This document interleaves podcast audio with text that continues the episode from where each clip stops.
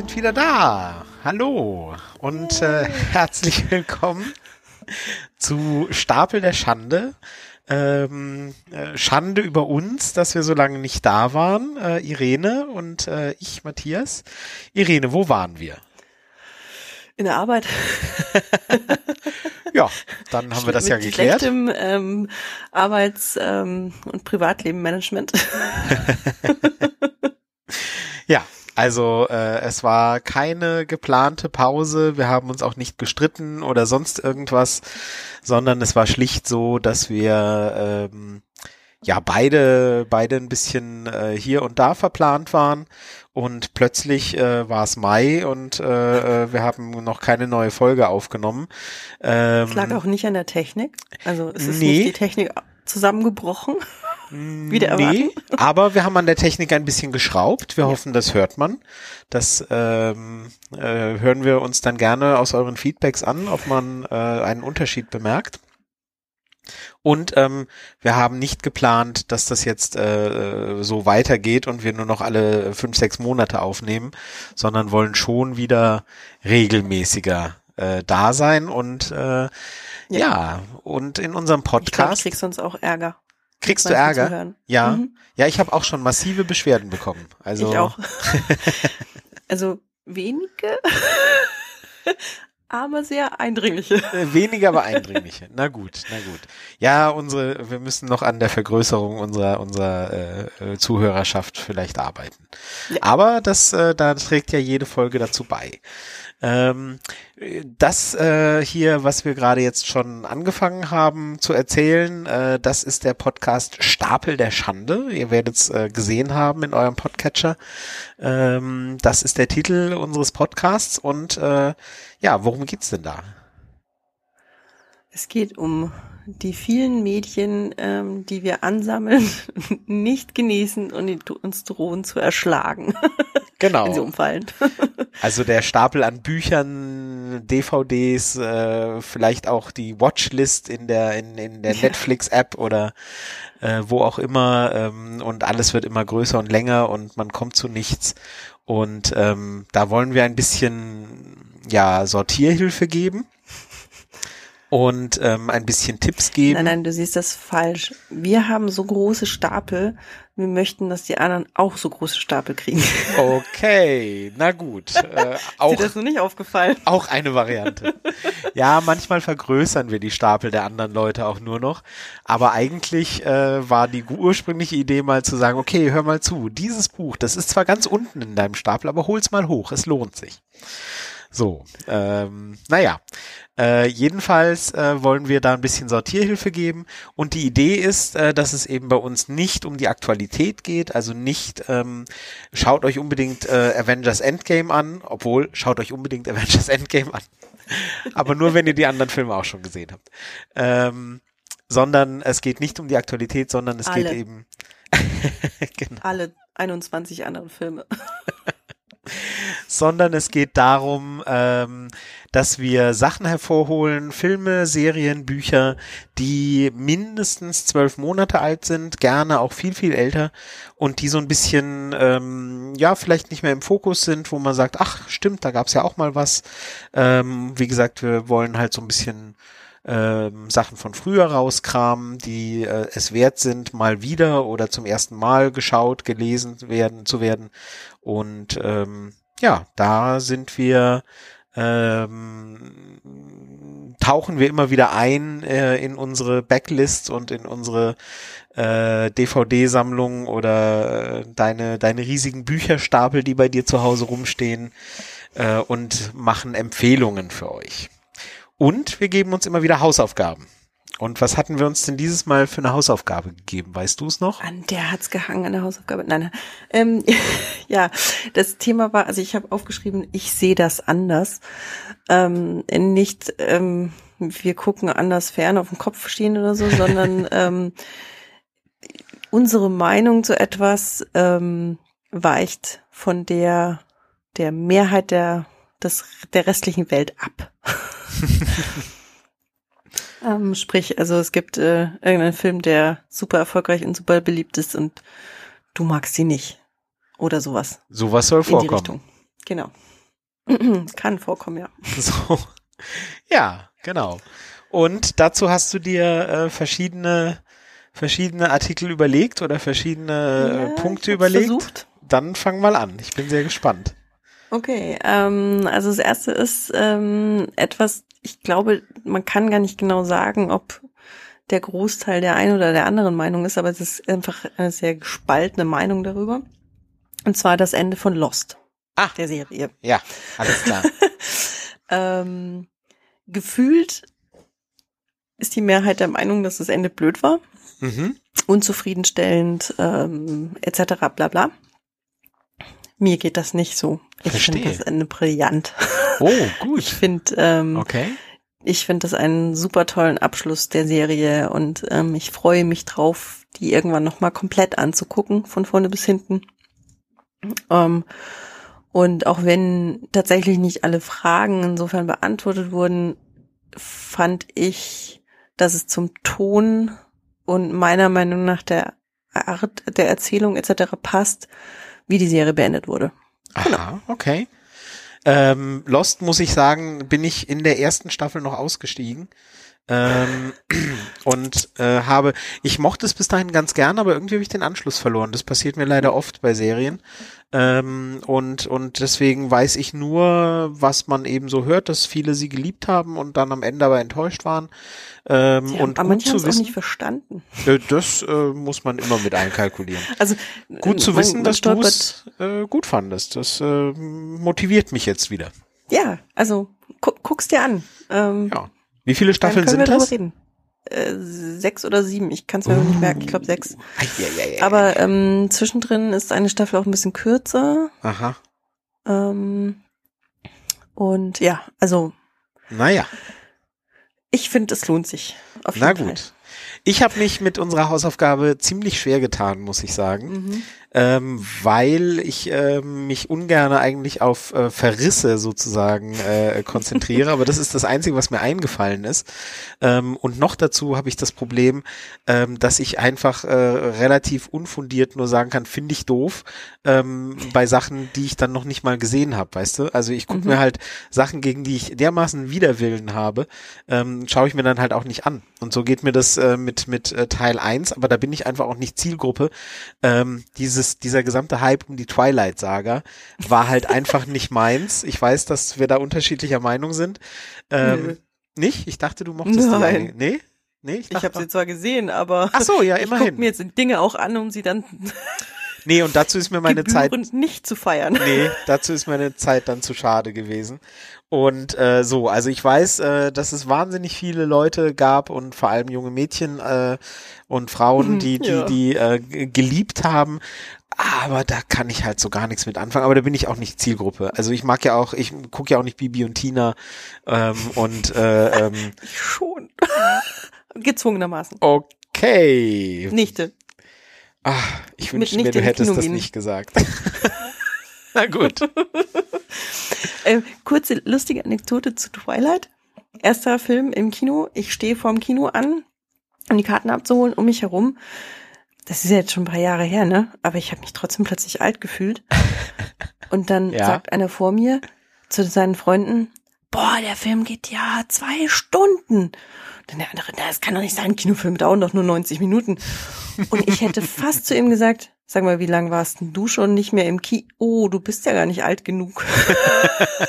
also das war so kurios, so strange in diesem Kino. Das, dieser ganze Kinobesuch war, Ja. ist mir eher wegen dem Publikum in Erinnerung geblieben als wegen dem Film. Ich sag ja, Marvel Endgame, drei Stunden. Okay. Na gut.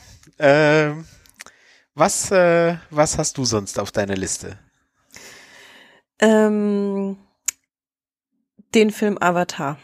Ach, das ist ja lustig. Der ja jetzt, witzigerweise, ich habe heute gesehen, dass du ähm, ich habe dazu getwittert, Getwittert heute. Ja. hast, ja. Genau.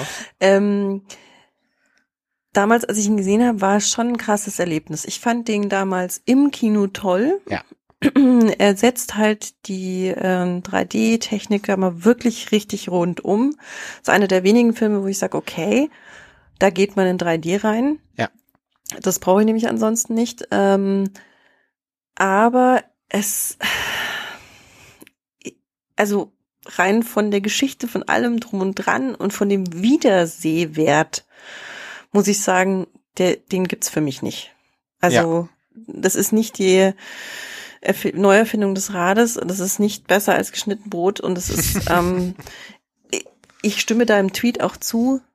Ich habe überhaupt kein Verlangen nach weiteren Filmen dazu. Natürlich werde ich sie mir wahrscheinlich wieder anschauen. Mm, kommt ähm, drauf an, ähm, ja. Aber es ist so. Hm, ich ja. glaube, der Film war vor vor neun Jahren oder vor zehn Jahren war das, was Gefühlt er war. Ist er noch älter. Bitte? Gefühlt ist er noch älter. Ja, aber damals war das, was er, was er nun mal war, da war es irgendwie mhm. wow und toll und die genau. Effekte genau. und so. Und ähm, ja, das heißt aber nicht, dass, äh, dass er da, dass er eben trägt und zehn Jahre später noch. Vielleicht werden wir alles eine, eines Besseren belehrt, aber ich verstehe, was du meinst. Ich fand ihn damals hatte, gut, aber er hat mich auch nie so beeindruckt, dass ich sage, wow, fantastisch, mein Gott, und vergiss alles andere, das ist jetzt das Beste überhaupt. Gar nicht. Und ähm, ich glaube auch nicht, dass die Fortsetzung das irgendwie nochmal, äh, nochmal, nochmal entfachen wird. Ja, also er hat auch nicht, also er hat nichts ähm, Überdauerndes. Ähm, einzig allein der Effekt, dass er 3D-Kino gängig gemacht hat. Ja. Das hat er bewirkt. Aber ja. sonst auch nichts. Und ich nicht konnte viel, ihn mir bis heute nicht nochmal komplett anschauen, weil ich einfach gelangweilt war. Ja. Sehr schnell. Ich hatte auch kein Interesse, ihn nochmal zu sehen seitdem. Ja. ja. Ja, ähm, bei mir geht's gerade so weiter äh, wie mit Punkt eins. Äh, eine andere Filmreihe, die ich noch, äh, also wo ich noch weniger Verlangen habe, weil ich sie noch blöder finde, Transformers. Ähm, uh. Keinen je gesehen und auch kein Verlangen dazu. Ähm, auch hier habe ich den ersten gesehen. Ah. Ich bereue es bis heute. Ach, Irene, das ist nicht gut. Ja, aber ich weiß wenigstens, wovon ich rede. ja, ähm, ja, ich gebe es ja zu. Ich sagte ja, ich tue mich schwer mit der Aufgabe. Nein, die nächsten zwei Punkte sind drum. Dinge, die ich auch tatsächlich selber, äh, ja, egal. Ich, ich beneide dich schon drum. Also, äh, und es ist auch so, bei mir hat das ausgelöst, dass mich die restlichen Filme sowas von überhaupt nicht interessieren. Ja, aber auch da, wie gesagt, ich bin da einfach nicht Zielgruppe. Ich war noch nie äh, Auto- und Roboter-Fan äh, und die Verbindung von beiden mhm. fasziniert mich auch nicht. Ich weiß nicht, wo ich damals in den 80ern oder wann die populär waren, äh, war. Ähm, ich ich habe andere Sachen ganz offenbar geschaut und nein. Mhm. Einfach nein. so. Ja, bei mir, ähm, jetzt kommt etwas, was ich äh, tatsächlich nicht tatsächlich gesehen habe. Also ich habe alle Staffeln davor gesehen, ich habe die letzte Staffel nicht gesehen. Ähm, ich bin auch so ein bisschen, ähm, ich traue mich nicht so richtig. Jetzt lass es raus. Ich muss, ich muss sie mir aber anschauen, weil vielleicht ändere ich ja noch meine Meinung. Mhm. Aber ich bin, also ich, ich bin so, glaube ich, ein bisschen enttäuscht und getroffen vom Ende von How I Met Your Mother. Oh. ähm, ich verstehe, dass das auch das, das ausgehende Konzept der Showrunner war. Aber ich habe ehrlich gesagt gedacht, während ich das angeschaut habe, hm, eigentlich hat sich das die Serie während dem Lauf von diesen Lösungen für die Charaktere wegentwickelt. Und ähm, mhm. sie haben es aber trotzdem durchgezogen. Ich weiß, was du meinst. Das kann vielleicht gut sein. Also deshalb muss ich es mir ja noch fairerweise wirklich anschauen, um beurteilen zu können, ob ich nicht einfach einem totalen Vorurteil und, und äh, erlegen bin. Aber es ist so, dass ich, ich bin auch nicht sauer oder so oder, oder hasse es deshalb, nee. aber ich bin einfach so ein bisschen, es tut mir in der Seele weh. Ja. Kann ich absolut ich, nachvollziehen. Ja. Die ähm, damals, als die Serie lief, mochte ich sie sehr, sehr gerne. Ich mochte die Figuren sehr gerne. Ähm, die blödeste. Die sind einfach geil. Ja, die blödeste Figur von allen war Ted. Ähm, der nervte. Mhm. ähm, als dann der Schluss kam, waren alle entsetzt und ich war ganz tapfer und so, nein, das ist doch eigentlich gar nicht schlecht und ist doch gut so und habe dann bei mir beobachtet, dass ich im Gegensatz zu früheren Zeiten, als danach, wenn dann Wiederholungen von Folgen kamen, ich einfach weggeschaltet habe. Also ich muss sagen, obwohl ich mhm. beim Schauen der Serie des, des Endes der Serie gar nicht so empfunden habe und eigentlich dachte, ja, das ist eigentlich gut Ah, okay. so, ähm, hat's dann im Nachhinein für mich die Serie ruiniert. Also ich konnte seitdem Mhm. keine Folge mehr gucken, weil ich einfach gedacht habe, so, nö, nö, Also ein bisschen Angst mehr. davor habe ich auch, weil ich, ich merke schon, dass ich äh, hängen bleibe, wenn es dann mal wieder läuft. Und ich mir denke, eigentlich, es war so lustig und so geil, ich würde es schon gerne nochmal anschauen. Ähm, Robin Sparkles. Aber, ähm, ja, genau. aber ich habe so ein bisschen Angst, dass es mir so geht, wenn ich die letzte Ja. Staffel jetzt doch angucke. Also, Ähm, wie gesagt, äh, eine Mhm. lustige äh, oder eine faszinierende Beobachtung im Nachhinein. Ähm, Mhm. Es gibt Serien, da, da habe ich das Ende gesehen. Mash zum Beispiel habe ich lange sehr geliebt und guck immer noch gerne mal eine Folge und, und es hat nichts für mich verloren. Ähm, aber ähm, Roseanne zum Beispiel äh, ähm, kann ich äh, habe ich die neuen, kann ich darüber nicht sagen, aber konnte ich nach dem Ende der Serie, konnte Mhm. ich die alten Folgen auch nicht mehr gucken. Das irgendwie, äh, wenn, Mhm. irgendwie, wenn es dann was für dich kaputt macht, dass du irgendwie dann sagst so, nö, nö. Und Mhm. das ist mir bei How I Met Your Mother passiert, ohne dass ich es gemerkt habe, weil ich, ähm, wie gesagt, beim, beim ersten Schauen noch dachte, ach ja, ist doch eigentlich gut und so. Und ja, aber irgendwie offenbar hat es doch irgendwas kaputt gemacht, wo ich jetzt im Mhm. Nachhinein sagen muss, nee, sorry, es bin ich raus. Ist Mhm. für mich, ist für mich vorbei, ohne, ohne ähm, sauer zu sein und ohne, ohne wütend zu sein drauf oder so, ähm, ist es für mich äh, einfach durch. Mhm. Naja, Ja. also wir werden sehen. Ja, Oder auch nicht. ja, genau, genau. ähm, das nächste ist ein, ein, ein ganz aktueller äh, Punkt eigentlich, ähm, weil das jetzt ein, ein aktueller Kinofilm ist, aber ich rede vom Buch, äh, nämlich Der goldene Handschuh. Ähm, alle lieben Heinz Strunk. Ähm, und ähm, finden den irgendwie ganz toll und und ähm, das erste Buch, das ich von ihm jetzt äh, gelesen habe, ist äh, der goldene Handschuh und ähm, und ich fand's furchtbar. Also ganz einfach. Ähm, ich ich äh, ähm, ja äh, möglicherweise äh, muss ich irgendwie die die die handwerkliche Kunst äh, bewundern, ähm, die er die er schafft, weil die Bilder, die er die er malt sozusagen, die Bilder, die er sich, ne, die er die er einem die einem vermittelt, die setzen sich fest, absolut. Ähm, aber ich will das nicht und ähm, ähm, und ich fand's ich fand's widerlich und äh, ich bin da normalerweise gar nicht leicht zu schocken, wirklich nicht. Ähm, und äh, ich fand das ganz schlimm. Und ähm, ja, nachdem ich durch war, habe ich mir gedacht so, äh, warum, warum, wieso, Mhm. nee, warum sollte ich und und nichts daran war irgendwie, dass ich, dass ich, äh, dass ich das irgendwie angenehm empfand. Keine der Figuren, keine der Ah, wenn das Beste an einem Buch ist, äh, dass, dass er, dass das Wort Schmiersuff erfunden wurde, ähm, dann reicht mir das nicht. Also ich fand's furchtbar und ich werde den Film ganz sicher nicht sehen, niemals. Ähm, und ich werde vermutlich auch nie wieder ein Buch von Heinz Strunk in die Hand nehmen. Ganz Okay. schlimm. Okay. Krass. Ähm, ich habe noch eine Sache. Ähm, ich finde Seven einen tollen Film. Uh. Das ist jetzt nicht die kontroverse Meinung. Ähm, ich finde ähm, Fincher-Filme generell toll.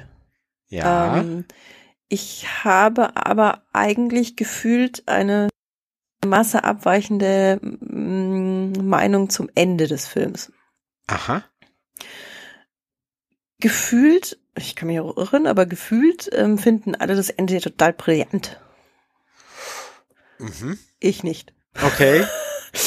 Also, ähm, wobei, ich, ich habe da letztens drüber diskutiert, über das Ende. Also nicht diskutiert im Sinne von mit jemandem drüber geredet, der das total anders sieht als ich, sondern wir haben beide darüber sinniert, ähm, dass Fincher vielleicht auch mal manchmal ein bisschen falsch verstanden ist oder so zumindestens, also er macht das ja ganz geschickt, dass er sich relativ wenig ist.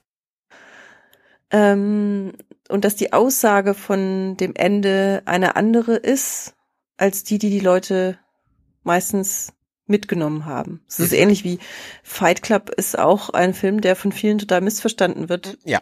weil er, er den nicht als Helden darstellt. Richtig, richtig. Ähm, und ich weiß noch, ich, ich habe ähm, im Zuge der Vorbereitung auch ähm, drüber nachgedacht, wie ich damals, habe ich lange darüber nachsehen, also als damals im Kino lief, was ich an dem Ende ähm, an der Theorie, also ich habe die quasi für mich widerlegt, die Theorie des, des Serienkillers. Mhm. Ähm, ich krieg das nicht mehr hin, aber ich weiß eben, dass es mich beschäftigt hat und ähm, dass es mich immer noch beschäftigt. ähm, und ich weiß auch immer noch, ähm, dass ich, ich verstehe das Gefühl, das Bedürfnis nach Rache mhm, mhm, und dass viele Filme ja gerade so, also das eigentlich damit bedienen, dass der Böse ähm, wird zu Recht vom guten Grün und Blau geschlagen oder gerade ja ja klar. Gebracht. Ich bin aber trotz allem meistens jemand, der sagt, ich mag keine Selbstjustiz. Ich finde das nicht gut. Ich habe dafür keine bessere Lösung, ja. Das will ich damit nicht behaupten. Aber ich finde es immer so schade, wenn jemand, der versucht, ein guter Mensch zu sein, dann da Selbstjustiz übt und hm. da irgendwie reingeritten wird. Und ähm, ich finde auch, dass der, der Serienkiller hatte nicht recht mit seiner Theorie. Nach wie vor. Ich weiß, was du meinst. nicht mehr ganz konstruieren kann, aber ähm, es, ja, deshalb, aber das macht den Film auch trotzdem nicht zu einem schlechten Film. Mhm. Ich habe mich über den, also ich schaue den auch gerne wieder an. Obwohl, also er ist ja sehr düster, deshalb schaue ich ihn nicht so oft an. Ja, ja. ähm, aber es ist halt einfach so krass, weil ich jedes Mal äh, Diskussionen über den Film auch eher dann aus dem Weg gehe. Mhm. Also weil, ich, weil es so schwierig ist für mich, das Ende zu diskutieren. Ja. Ich mag ich den. Ich habe jetzt hier gerade gebeichtet. sehr gut. Vielen Dank. Wir wissen das sehr zu schätzen. Es bleibt auch unter uns. genau. Ähm, ich mag Fincher sehr, sehr gerne. Ich mag auch diesen Film gerne. Es ist jetzt nicht mein Lieblingsfilm und ich hatte an dem Ende mhm. bisher nie was auszusetzen, aber ich weiß, was du meinst. Also das, äh, mhm. ja. Wobei ähm, äh, ähm, äh, ich persönlich jetzt ähm, an dem Thema Selbstjustiz im literarischen und, und filmischen äh, Sinne äh, kein Problem habe. Eine meiner Lieblingsgeschichten ist der Graf von Monte Cristo. Ähm, und äh, da geht's um nichts anderes. Also von mhm. daher ähm, äh, kommen wir da nicht zusammen, aber das ist ja auch vollkommen okay. Nee, Moment. Ähm, Rache und Selbstjustiz ist nicht das unbedingt das Gleiche. Ja, aber da müssten wir jetzt sehr ins Detail gehen, um, um da den, die Differenz äh, ähm, zu, zu diskutieren, glaube ich. Ähm, ich, ja, auch da äh, hast du recht. Äh, na, ja, ja, absolut. Ähm, Rache ist auch äh, schwierig und und äh, äh, egal. Nee, lass uns, lass uns da, vielleicht machen wir da mal äh, zum Thema ja, Rache und Selbstjustiz. Genau. Das ist eine gute Idee. Sollten wir uns vielleicht mal äh, sollten wir uns vormerken. Ähm, gleich mal aufschreiben. Äh, hast du einen mhm. Zettel? Notierst ja, natürlich. Ich ähm, ein ganzes Buch. ah, wunderbar, wunderbar. Ja, Hörst gut. Ich schreibe. Ja, ja, ja, ja. Sehr schön, sehr schön. Habe ich auf Band. ähm, gut, wunderbar. Hast du noch was oder? Wie bitte? Nee, Hast ähm, du noch was? nee, ich, ich, ich hätte noch was gehabt, aber ähm, ich lasse das jetzt, äh, bevor ich mich in Rage rede, weil tatsächlich merke oh. ich, nee, ich merke, dass ähm, äh, da, da, dafür sind wir nicht da. Ähm, okay. Ich finde, ich finde, wir, dass, dass, äh, wir wollen nicht so negativ sein, da ähm, das liegt Schade, uns nicht. Dass du kein positives Beispiel gefunden. Ja, schwierig, ne? Ähm, äh, da, so da ist ich mir von Lost begeistert. Bin, ja, ja. Ich finde das, ich finde das toll. äh, das ist mir irgendwie nicht gelungen. Ich weiß, ich, ich habe, ich habe okay. nachgedacht. Ähm, mhm. Ich bin, ähm, ja. Äh, ja, vielleicht äh, habe ich da den falschen Ansatz gewählt beim Überlegen. Die Aufgabe ist mir sowieso ein bisschen schwieriger gefallen, aber mir ist da nicht was Passendes eingefallen. Das ähm, und und dann bin ich äh, sehr negativ und das äh, soll eigentlich gar nicht unser Thema sein, denn wir wollen ja eigentlich empfehlen und und positiv sein und Dinge sagen, äh, über Dinge reden, die wir mögen. Siehst du, das kommt jetzt. Man fängt mit dem Schlechten an und steigert sich. Ja, das ist richtig. Und das äh, tun wir dann jetzt. genau. Und zwar hatten wir uns überlegt, das Thema der heutigen Folge ähm, sollte sein, wir haben es überschrieben mit ähm, weibliche Helden, war, war die ursprüngliche Idee. Man könnte ähm, sich jetzt so schreiben, äh, streiten, ob es weibliche Helden oder einfach nur Heldinnen heißen sollte. Helden oder Heldinnen? Heldinnen. Heldinnen. Ja. Äh, ja, auch darüber könnte man schon reden. Also ähm, äh, die Differen Differenzierung und Idee war einfach eben zu sagen, okay, es geht uns um ja, worum eigentlich? Du hast mir gestern eine interessante Nachricht geschickt. Erklär ja, mal bitte. Genau, ich hatte dich gefragt, ob es dabei um ähm, Medien, also Werke gehen soll, die von einer Heldin getragen sind, also wo die wirklich die zentrale Figur ist, oder ob es um Helden, Heldinnenfiguren gehen soll, ähm, die, die man einfach besonders toll findet. Mhm. Ähm, ja, das ist nämlich und was schon ich gesagt? ein Unterschied. du hast gesagt, das ist beides, man sollte sich da nicht einschränken und genau. dann habe ich gemeint, da kann man gut drüber diskutieren. Ja, und ähm, ja, also man kann allein schon äh, über das Thema, über das Wort Heldin kann man diskutieren, weil nicht jede der der Frauen, über die wir reden werden, ist vielleicht eine Heldin in dem Sinne. Das kann sein, ja. Ähm, äh, von daher äh, ist äh, allein schon das äh, verkehrt, würde ich sagen, weil ähm, ähm, es geht einfach darum, dass Frauen eine zentrale Figur sind in den Werken, über die wir reden äh, sei es eben die Hauptdarstellerin, das, das nimmt so dieses mhm. Heldenhafte weg, sei es auch eben eine, eine wichtige, tragende Protagonistin. Fi Protagonistin oder sei es, sei es eben auch eine, eine Figur, die einfach uns nur besonders gut gefallen hat innerhalb einer äh, einer Serie, eines Films oder eines Buchs, äh, wenn sie auch nicht die absolute Hauptprotagonistin war. Wobei ich ja jetzt sagen muss, insofern ist das schon ein Argument dafür, dass man Heldinnen sagt, egal wie, weil man spricht ja auch in anderen Bereichen von Helden. Egal, ob es nun Richtig. keine so weißen strahlenden Ritter sind. Ähm, und auch, auch beim Rollenspiel spricht man oft ja nicht von, unbedingt nur alleine von Charakteren, sondern von den Helden, egal was die für einen Scheiß anstellen. Mhm.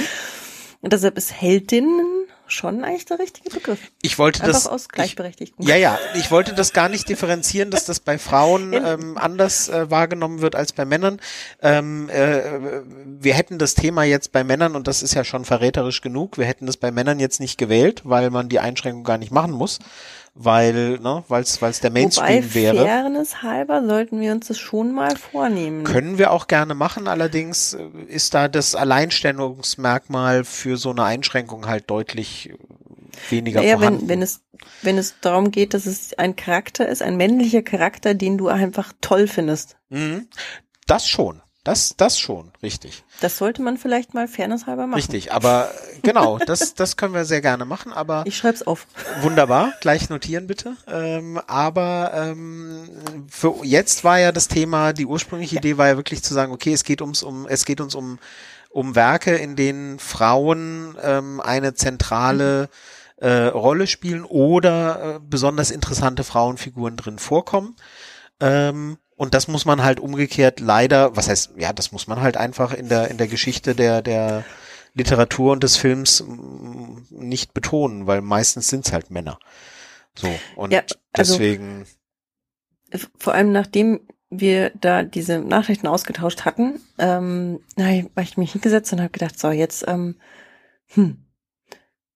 Aber dann habe ich gemerkt, ich will jetzt eigentlich tatsächlich hauptsächlich Werke wählen, wo die Frau auch der, die Hauptprotagonistin ist, weil ich gemerkt habe, umso weiter ich zurückgehe, auch in meiner Erinnerung, mhm. ähm, umso weniger gibt es. Ja, absolut. Und, ähm, deshalb, also ich habe dann schon auch. Äh, Teilweise ist das ja der Grund, warum wir das auch machen wollen. Genau. Und deshalb, also meine Tendenz geht eher dazu, äh, etwas gewählt zu haben, wo, wo es um eine Protagonistin geht, aber ich habe auch andere Beispiele. Ja. Wenig, aber auch. Genau.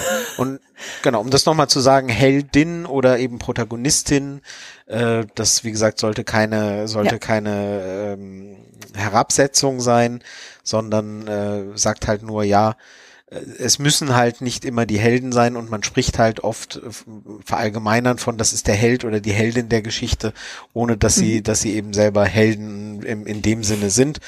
Ähm, ja, geht uns, geht, geht mir jetzt nur darum zu sagen, das ist jetzt hier in dem Fall ähm, nicht so abgetrennt, dass das jetzt irgendwie äh, eine Heldenfigur sein muss, sondern es kann einfach eine wichtige Figur sein und umgekehrt äh, bei Männern wäre es genauso, müsste man es auch nicht so trennen.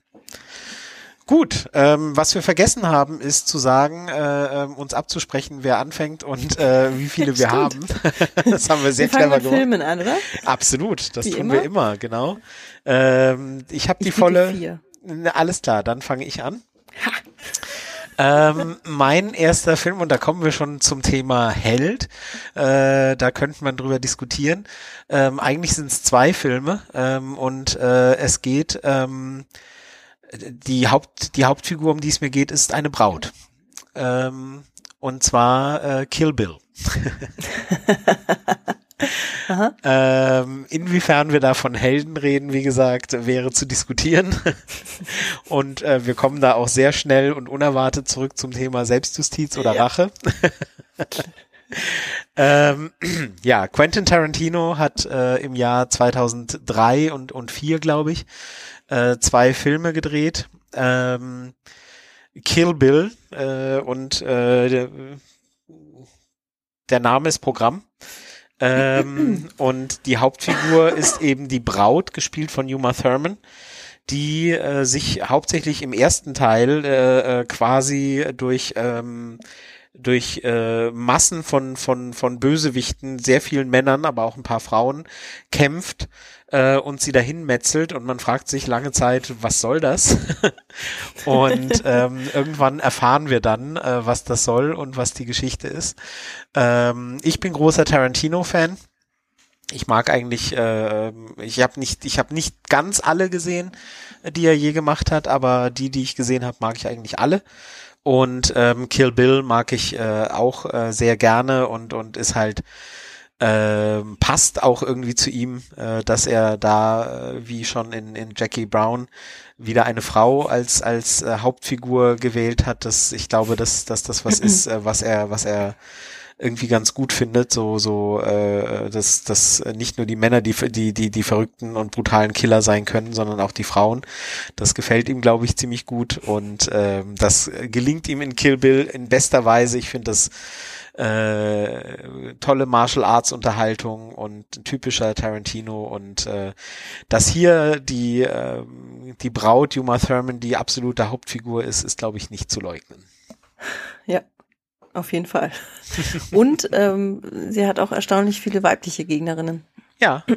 Einige, nicht, nicht, äh, ja. Nicht alle. Es, es sind, äh, äh, mir fallen auch einige sehr schöne und, und, und heftige Szenen äh, mit Männern ein, aber mhm. äh, es sind auch, es ist auch Frau gegen Frau, ähm, was ich auch wiederum gut finde, weil halt dieses, dieses, ähm, Ne, also ja, manchmal dieses Klischee halt äh, äh, Frauen, die sich mit Wattebäuschen bewerfen und so. Das mhm. kann man jetzt in dem Film absolut nicht behaupten. Also bewerfen ja, Wattebäuschen nein. Ja, zum Beispiel, ja, so kann man so kann man sagen, genau, ja. Ähm, ja, wie gesagt, ich äh, mag den gerne über Tarantino. Mhm. Äh, Tarantino kann man halt einfach eigentlich nur lieben oder hassen, glaube ich. Ähm, gibt äh, gibt wenig Leute, die sagen, oh, ist mir eigentlich egal. Ähm, ja, ich finde ihn gut und äh, habe da meistens meinen Spaß dran. Und äh, ja, soweit ich äh, gelesen habe, äh, gibt es auch immer noch und immer wieder, aber allerdings glaube ich schon seit zehn Jahren, Gerüchte für Kill Bill 3. Ähm, okay. äh, der Status in der IMDB steht auf announced. Ähm, äh, was äh, normalerweise heißt, dass es eben äh, offizielle Verlautbarungen dazu gibt.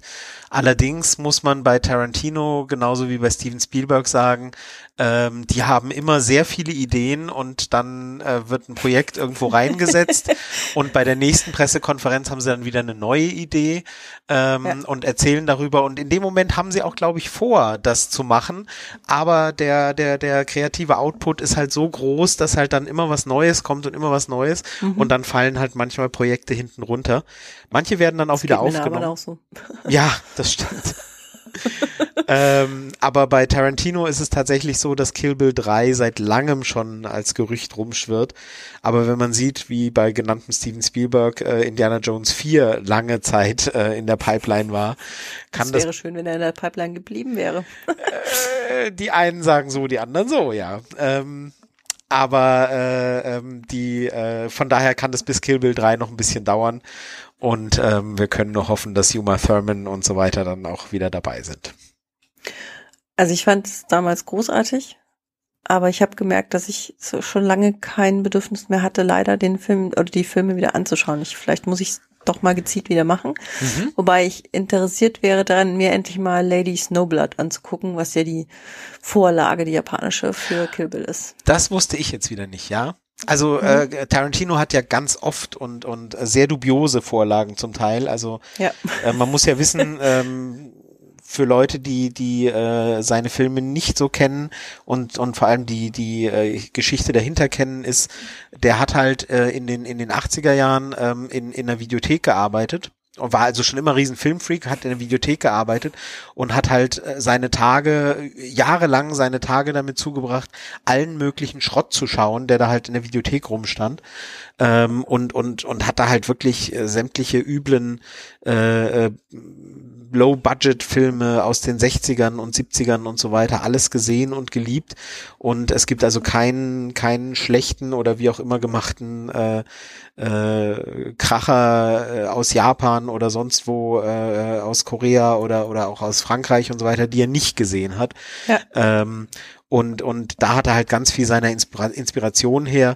Und Filme wie Pulp Fiction, wie Inglourious Bastards, äh, ähm, wie Kill Bill oder auch wie jetzt äh, Hateful Eight oder so ziehen halt absolut, äh, merkt man halt, dass er da einfach seine Vorbilder aus, aus diesen alten Filmen äh, zitiert und, und seine Version davon macht und dann will er halt auch mal einen Western machen und dann macht er halt einen Western und so und dann will er halt einen Martial Arts Film machen, dann macht er das und so weiter. Also es kommt halt alles daher ähm, und und äh, ja macht halt macht halt einfach äh, Spaß, wenn man wenn man seinen Humor und seine Art mag. Jo, absolut. Ja. Also auch der Soundtrack wieder. Also. Ja, sehr, sehr geil. Ja. Ähm, gut. Mein Film ist, ähm, er fällt glücklicherweise in die Kategorie ähm, Wonder Woman. Ach. Aha, okay, na gut. Ich war dreimal im Kino. Gerade noch so. Also es ist äh, ein bisschen jung, aber geht, äh, fällt unter, unter unsere Regel. Ja, genau. Ja. Ähm, ein Von anderer welches Jahr bitte? Film, äh, 2017 dann? Ich glaube schon. Oder war es 2016? Naja, also schon. jedenfalls sehr jung. Ja. Ja. Nee, 2017 muss es gewesen sein. Okay. Ja.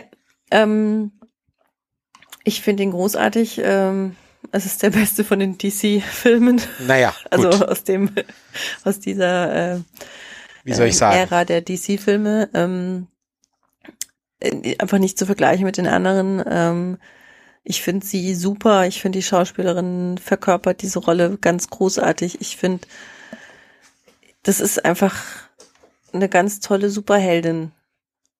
Und also ich, ja, ich, wie gesagt, ich bin innerhalb von zwei Wochen oder so dreimal ins Kino gelaufen. Wow. ähm, und habe alle möglichen Leute ähm, mit reingeschleppt.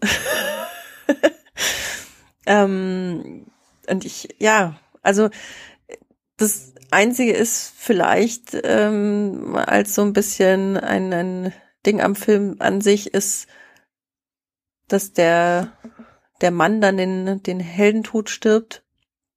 Wobei ich jetzt nicht sage, äh, weil sie dann keine Romanze kriegt, sondern weil es halt doch wieder eine männliche Heldentat dabei geben musste. Ähm, das ist in einem anderen mhm. späteren Film, den ich nicht wählen konnte, weil er zu jung ist. nicht der Fall. ähm, aber trotzdem fand ich, ich, ich finde diese, diesen Charakter einfach auch super toll. Und ich freue mich da auf den nächsten Film und ich finde das auch ganz großartig, dass er von einer Frau äh, gemacht genau. wurde. Ganz wichtig in dem super, Fall. Super, super schade, dass sie mh, auch dafür nicht nominiert wurde für einen Oscar. Glaube ich, ja. war sie nicht nominiert. Das ist einfach echt schade. Und den nächsten macht aber nicht die Regisseurin Doch. vom ersten. Doch? Doch, ja. Erst dann, wollten sie nicht. Ah, dann das, war das die ähm, Geschichte. Und dann haben sie sie doch, äh, ja. haben sie gemerkt, äh, das sehen die Leute nicht so gern. Ja. ähm, und ich glaube, es hat auch viel damit zu tun. Mit ihr. Also Ja, ich glaube, die absolut. ist richtig gut. Ähm, Ich finde das ganz wichtig in dem Zusammenhang. Also das war mein Eindruck, dass eben Mhm. eine Frau diese diese Superheldengeschichte erzählt, äh, ein, einer Superheldin in dem Fall vollkommen korrekt, fand ich fand ich ganz wichtig und und ähm, fand ich gut. Also Mhm. ich, ich hatte den Eindruck, äh, dass dass sich das deutlich ausgewirkt hat, obwohl ich natürlich nicht weiß, wie der Film ausgesehen hätte, wenn ihn ein Mann gedreht hätte. Ja. Also es gibt ja, es gab eine Kontroverse ähm, danach, ähm, weil Joss Whedon hat vor Jahren ein Drehbuch äh, für Wonder Woman geschrieben, weil er den damals mal umsetzen wollte. Mhm. Und dieses Drehbuch wurde geleakt. Ähm, Mhm. Und es gab einen Riesenaufschrei ähm, und äh, wurde gehandhabt als Beweis dafür, dass Joss Whedon ja überhaupt gar nicht äh, so ein Feminist ist und ähm, das wäre ja voller ähm, ähm, wie, wie ist das deutsche Wort? Critious ähm, Einstellungen und so. Und ich habe nur, ich habe es nicht ganz gelesen. Ich habe ähm, ich habe einen Ausschnitt, glaube ich, gelesen. Du ich liest hab, ähm, geleakte Li- Drehbücher. Ich bin echt beeindruckt. Ja, aber also wirklich zwei Seiten oder so. Ach so. Ach Also so. äh, und eine Szene halt einfach. Und ähm, ich habe mit einem geredet, der mehr davon gelesen hat, ähm, auch ein Freund von mir. Und äh, wir haben da so ein bisschen drüber diskutiert. Und ähm, ich ähm, ich kann es nicht abschließend beurteilen. Ich muss aber auch sagen, dass das Drehbuch schon sehr alt ist und aus einer Zeit stammt, in der man ähm, also man muss ja immer beachten, dass Drehbücher sich auch sehr stark ändern, Ja. bis sie umgesetzt sind und wie sie umgesetzt werden.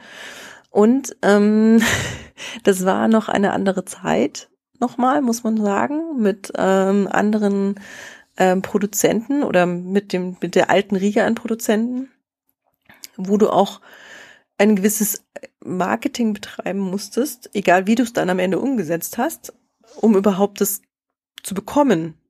Ich verstehe jetzt die Kritik nicht ganz. Also äh, ein, ein Joss Whedon wurde kritisiert für ein Drehbuch, das er für Wonder Woman, das total Das- sexistisch gewesen sei und überhaupt Ja. und bla bla bla ähm, und ganz schlimm und der Beweis dafür wäre, dass der Joss Whedon im tiefsten Inneren seines Herzens überhaupt gar kein Feminist ist, so wie wie er ja jahrelang ähm, Also jemand schreibt ein Drehbuch. Dieses Drehbuch wird nicht verfilmt, es wird nicht veröffentlicht, es wird irgendwann geleakt und dann Mhm. wird derjenige anhand dieses Drehbuchs, das nie zur Veröffentlichung gedacht war und auch äh, offenbar nicht die Reife erlangt hat, um veröffentlicht zu werden, ja, genau. äh, kritisiert. Yep. Ja, Geil, oder? genau. Ja. Dann möchte ich demnächst ho- hoffen, dass nicht irgendjemand äh, äh, irgendwelche Schmierzettel findet, wo Sachen draufstehen, anhand deren man erkennen kann, was für schreckliche Menschen wir alle sind. Also so ein Quatsch. Ja, fand ich auch. Also das war so, ähm, ich bin bei vielen dabei, ähm,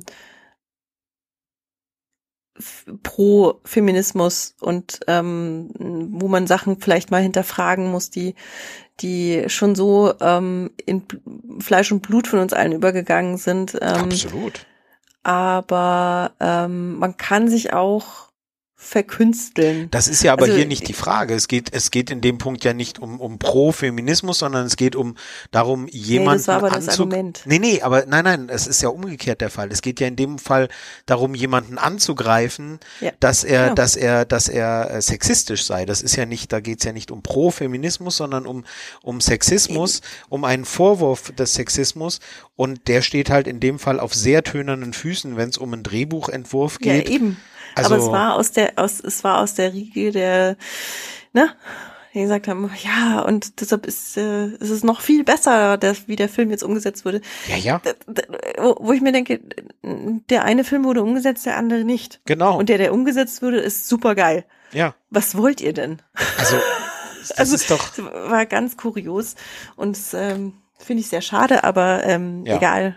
Ja. Ähm, seien wir froh, genau. dass, ähm, dass der Film so mit der Besetzung und von der Regisseurin umgesetzt wurde. Und übrigens, was die männliche Hauptfigur angeht, ähm, ähm, äh, fand ich das ja irgendwie wiederum einen charmanten Dreh.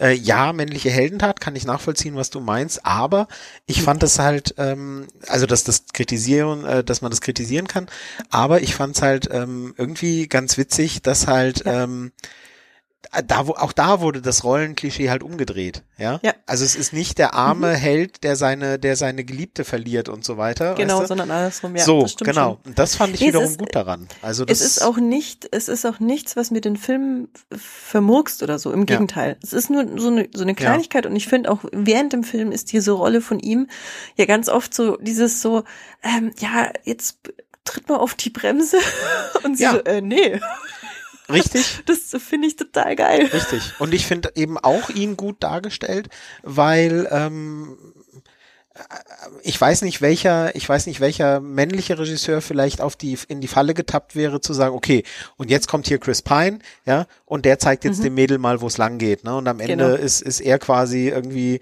derjenige, der der der sie als Heldin überhaupt erst möglich macht oder der der eigentlich äh, von der Darstellung her eigentlich äh, fast stärker ist als sie oder was weiß ich was. Und da, Ja. da tappt der Film halt überhaupt nicht rein, sondern Genau. es ist immer klar, wer hier der Held oder die Heldin ist, ja. Ja, Und wer, absolut. wer nur in Anführungsstrichen der Sterbliche.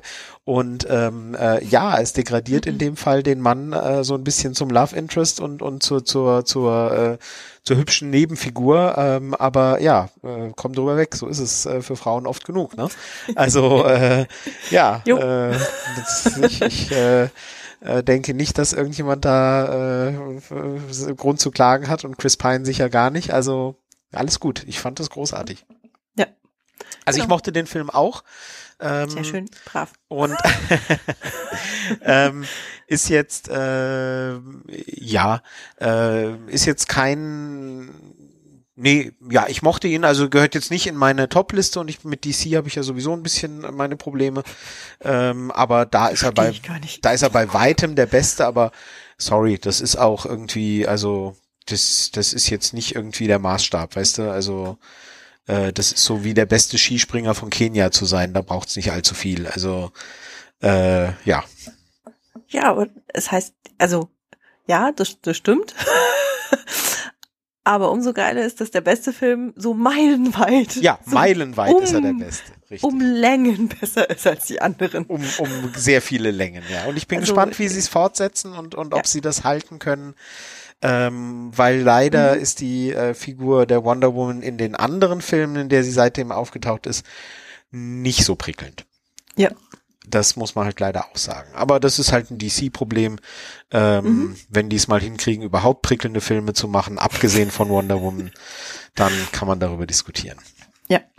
Mein nächster Film auf der Liste ist ein Film von 2001 und hat gar nichts mit Superhelden zu tun, ist aber nicht nicht weniger, äh, ist auch we wesentlich weniger kämpferisch als die ersten beiden Filme, ist aber nicht wesentlich weniger, wie soll ich sagen, also ähm, wesentlich realistischer als in den ersten beiden Filmen wird's in dem hier auch nicht, nämlich ähm, die fabelhafte Welt der Amelie. Oh. 2001 äh, Film von Jean-Pierre Jeunet. Ähm, wenn wer den Namen kennt und sein, sein, seine anderen Filme sich anschaut oder weiß, was er sonst noch so gemacht hat, der weiß dann auch, was man zu erwarten hat. Ähm, Irene schmilzt schon dahin. Ja. Es geht, ähm, es geht um äh, die äh, äh, äh, angestellt. Sie arbeitet in einem Café in Paris, ähm, Mhm. ist ein sehr, sehr, sehr schüchternes Mädchen. Und es ist eine sehr zarte Liebesgeschichte, wo sie also irgendwie ähm, auf, auf äh, abstruse, versponnene Wege, wie Genet halt nun mal so ist und seine Geschichten erzählt, ähm, irgendwie auf die Spur eines jungen Mannes kommt, aber eben viel, viel, viel zu schüchtern ist, um dem irgendwie nachzugehen. Und es ist eine ganz äh, fantastische, wunderschöne, äh, aber wie gesagt auch ein bisschen strange, merkwürdige Geschichte, ähm, die Das halt märchenhaft. ja, sehr märchenhaft. Und Paris war noch nie so schön wie in diesem Film. ähm, äh, er hat, äh, da, da ist auch viel geschönt. Also die Aufnahmen sind wirklich sehr, ähm, sehr, sehr, sehr äh, stilisiert. Ähm, so sieht Paris äh, wirklich nur auf Postkarten aus, aber es ist wunderbar. Ähm, und mit so viel absurdem Witz drin und so Ja. viel ähm, ja, also ein, ein kleines Beispiel, dass man sagen kann, ähm, sie, sie ist wie gesagt eine sehr, eine sehr schüchterne, sehr, kriegt also kaum mal den Mund auf, ähm, äh, wenn es, wenn es, äh, außer eben bei Leuten, die sie sehr mag. Ähm, und denkt sich aber immer sehr viel, ja, und, und mhm. ist immer auch über vieles eben empört. Und es gibt da diesen einen äh, Gemüsehändler, der äh, so einen, einen, einen Angestellten hat, ähm, auf dem er immer rumhackt. Und er ist immer ganz gemein zu dem. Und ähm, äh, irgendwie hat sie das Gefühl, der kann sich nicht wehren, dieser kleine Angestellte. Und ähm, irgendwann findet sie, äh, weil das ja alles in diesem Quartier spielt in Paris, sie findet halt die Schlüssel von diesem Gemüsehändler und will sie ihm zurückgeben. Und in dem Moment ist er wieder ganz gemein äh, zu seinem Angestellten und dann behält sie den Schlüssel, den Hausschlüssel und ähm, überlegt sich, äh, dass der eigentlich mal Strafe verdient hat. Und dann schleicht sie sich in seine Wohnung und ähm, äh, beginnt sich an ihm zu rächen. Und zwar, indem sie ähm, beispielsweise identische Hausschuhe kauft ähm, und, und äh, seine Hausschuhe, die da liegen, gegen Hausschuhe austauscht, die zwei Nummern kleiner sind. Ähm, und sie, äh, äh, sie ähm, macht irgendwie, ich glaube, Schuhcreme in die Zahnpasta und, und äh, solche Sachen. Ähm, und und äh, ähm, äh, dreht irgendwie ähm, äh, die Uhren alle zwei Stunden zurück oder so, keine Ahnung und so weiter. Ja. Ähm, und das macht sie mehrmals im Laufe des Films.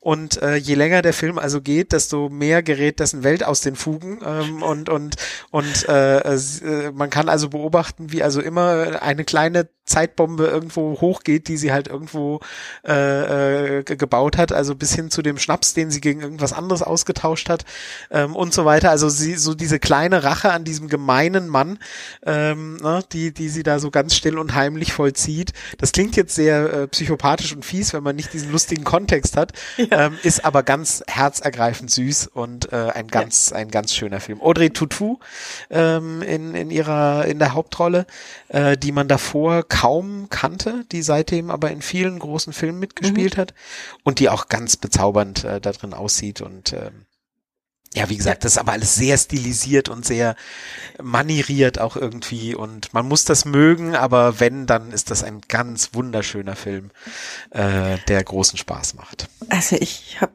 ähm, meine Lieblingsszene oder die, die mir am meisten im Kopf geblieben ist, ist die, ähm, wo sie als Kind sich an dem Nachbarn rächt indem sie sich aufs Dach setzt mit dem Radio und ähm, er schaut Fußball mhm.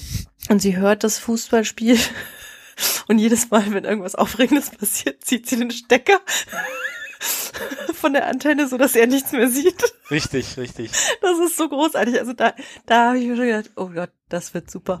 Ja, weil er, was hat er Gemeines zu ihr gesagt oder mit ihr gemacht? Ich weiß gar nicht mehr. Er hat irgendwas ja, Gemeines gesagt. Er hat irgendwas Gemeines gemacht. Genau. Und, und äh, wo, worauf, worauf hieß, woraufhin sie dann mehrere Tage lang gedacht hat, ähm, dass sie an irgendwas schuld wäre oder irgendwie, ich weiß ja, es nicht mehr. Ja, ja.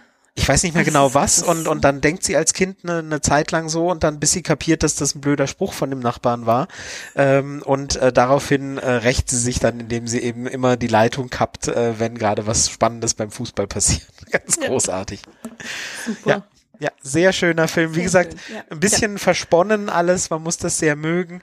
Ähm, allein die ersten, aber die ersten, wenn man die ersten drei, vier Minuten gesehen hat, wo die Figuren vorgestellt werden und wenn man da schon die Augen verdreht, dann sollte man es vielleicht sein lassen. Aber äh, wenn man das mag, dann wird man Auch den Film sehr ganz tolle mögen. Musik. Ja, großartig. Also ja. sehr, sehr, also ganz stimmiger Film. Ja, war Voll, auch ja? war auch nominiert äh, ähm, für, für für mehrere Oscars, was ähm, für so einen Film, ähm, für so eine, das ist wirklich ein rein französischer, da, da, da ist nichts mhm. mit Hollywood ähm, dabei. Also der war für für äh, Drehbuch und und ähm, Kamera äh, und für den besten fremdsprachigen Film nominiert. Gewonnen hat er nichts, aber war mhm. für mehrere Oscars 2002 nominiert. Ähm, ja, so. Gut. Sehr schön. Cool. Ja. Ähm, mein nächster Film, da ähm, musste ich überlegen, ob ich den ersten oder den zweiten Teil nehme. ich habe mich dann letztendlich, obwohl ich mit dem zweiten Teil angefangen habe, für den ersten entschieden, nämlich Alien. Hm, ach, wie passend. Du weißt, Genet, ne? Ja, der dann den dritten gemacht hat. Ja, oder den und vierten? der hat, der hat 97, glaube ich, den, den vierten, nee, den vierten und den der nächste Film, den er dann ein paar Jahre später gemacht hat, war Amelie. Ja, genau. Das, das war Ähm, direkt dran hintereinander. denken, ja. das, also er ist von, von Alien äh, direkt zu äh, die wunderbare Welt der Amelie gegangen. Ja. Das muss man auch erstmal Ja, der- hinkriegen. Der dritte ist, glaube ich, ist der dritte nicht von Fincher? Kann egal. durchaus sein. Ähm, ich habe damals den, den zweiten gesehen und ähm, später dann erst den ersten. Ähm, ich fand immer den zweiten irgendwie besser, aber ich muss sagen, also so als, als Beispiel auch für, für die Rolle, nämlich Alan Ripley, gespielt von Sigourney Weaver, ist Mhm. der erste eigentlich noch die bessere Wahl. mhm. Ähm, das ist einfach, es ist ein toller Film. Ich habe die ähm, zu, zu meiner großen Freude konnte ich den mir im Kino anschauen vor zwei, drei Jahren.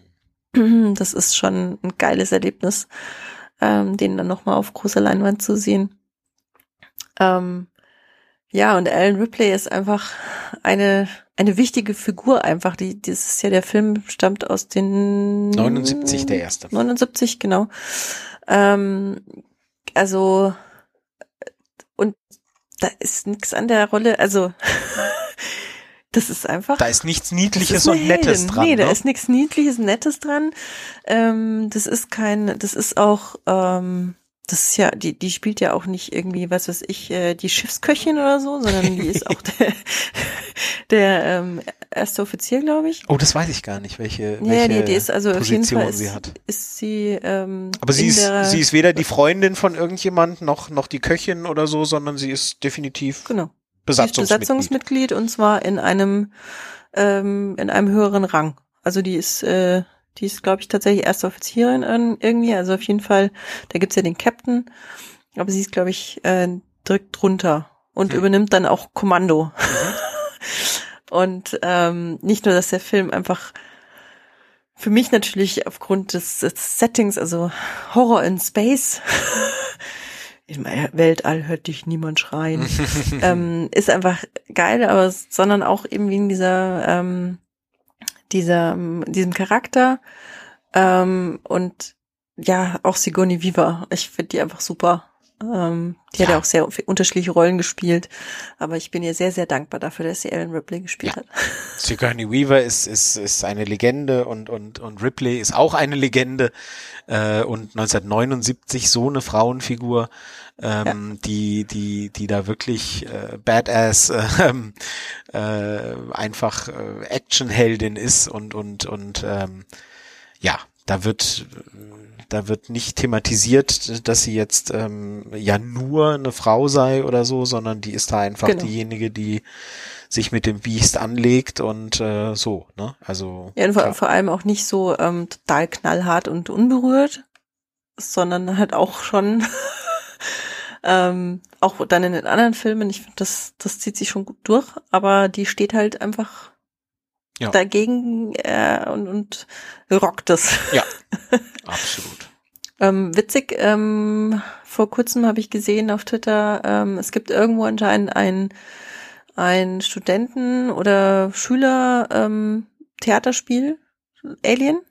Aha. Also sie haben es tatsächlich auf die Bühne gebracht, Ach äh, in, der- in der Highschool oder in, einem College, ich weiß es nicht genau. Und ähm, Sigourney Weaver hat die besucht. Nein, großartig. Und da gab es auf Twitter irgendwie ein Foto davon und das also, fand ich total cool. Geil. Cool. Ja, also ähm, ich, ich weiß nicht, ich habe es ja schon mal erzählt, ähm, bei der Horrorfolge, es kann sein, dass ich ja, als ich da im Kino saß und den ersten Film nochmal angeschaut habe, war ja eine Freundin dabei, die den noch gar nicht kannte. Mhm. Also sie wusste natürlich, dass es Ja. ähm, Mhm. Ellen Ripley gibt, Mhm. aber wusste auch gar nicht so richtig, glaube ich, worauf sie sich da eingelassen hat und ähm, saß drin und sah, oh geil. und am Ende so, ich glaube, ich muss die anderen Filme auch noch anschauen. Ich so, ja. Sage ich schon seit Ewigkeiten. Sehr cool. Ja, sehr gut, sehr gut. Ja. Ähm, mein nächster Film äh, geht auch äh, auch da wieder. Also wir hatten jetzt hatten wir, hatten jetzt nur, ne? Die Frauen waren auch wirklich die Protagonistinnen. Also die, ja, Ja. genau. Und Mhm. und auch das wieder. Mein Film ist von 2000. Ähm, Steven Soderbergh äh, Regie und äh, es geht um Aaron Brockovich. Ah, ja, ja, okay. Julia Roberts in der Hauptrolle. Das ist, mhm. äh, dafür hat sie den Oscar bekommen.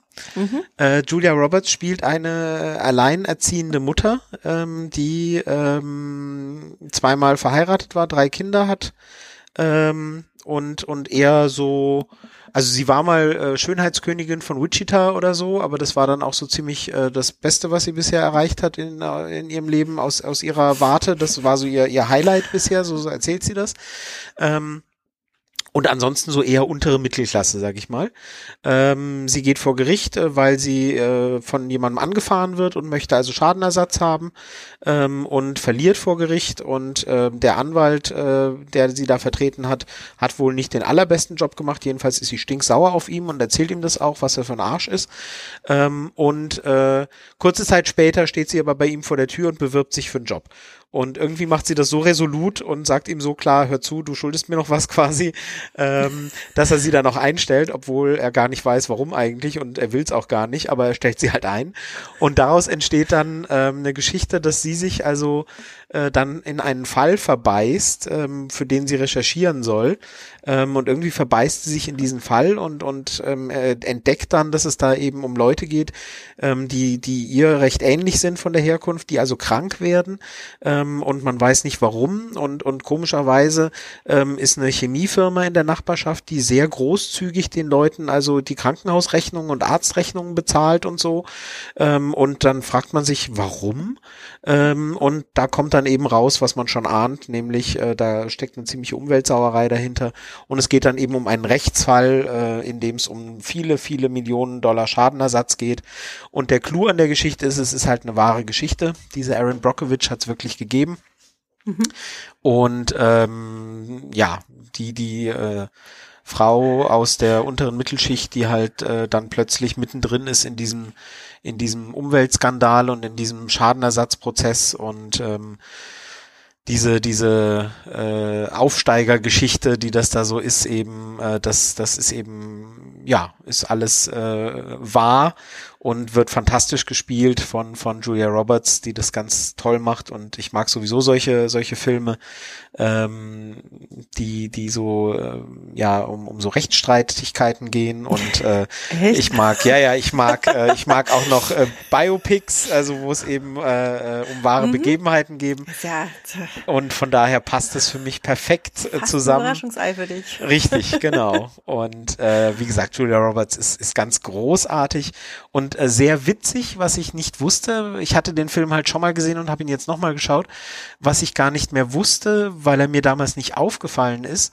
Ähm, äh, da spielt, äh, sie hat einen Freund in dem Film und der wird gespielt mhm. von Aaron Eckhart.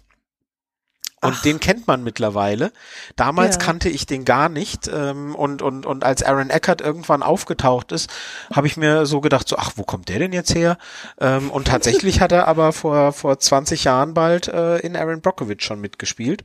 Ähm, und sieht da so ein bisschen aus ähm, wie jetzt heute Chris Hemsworth, ohne die Muskeln, sag ich mal. Also mit Bart und langen Haaren und so und, und äh, mhm. äh, so, also holla die Waldfee. Ich war überrascht. Also, wie gesagt, äh, cool. man, ich habe mich immer gefragt, Aaron Eckhart, kenne ich den? Und äh, man hätte ihn kennen können. Das ist immer ganz witzig.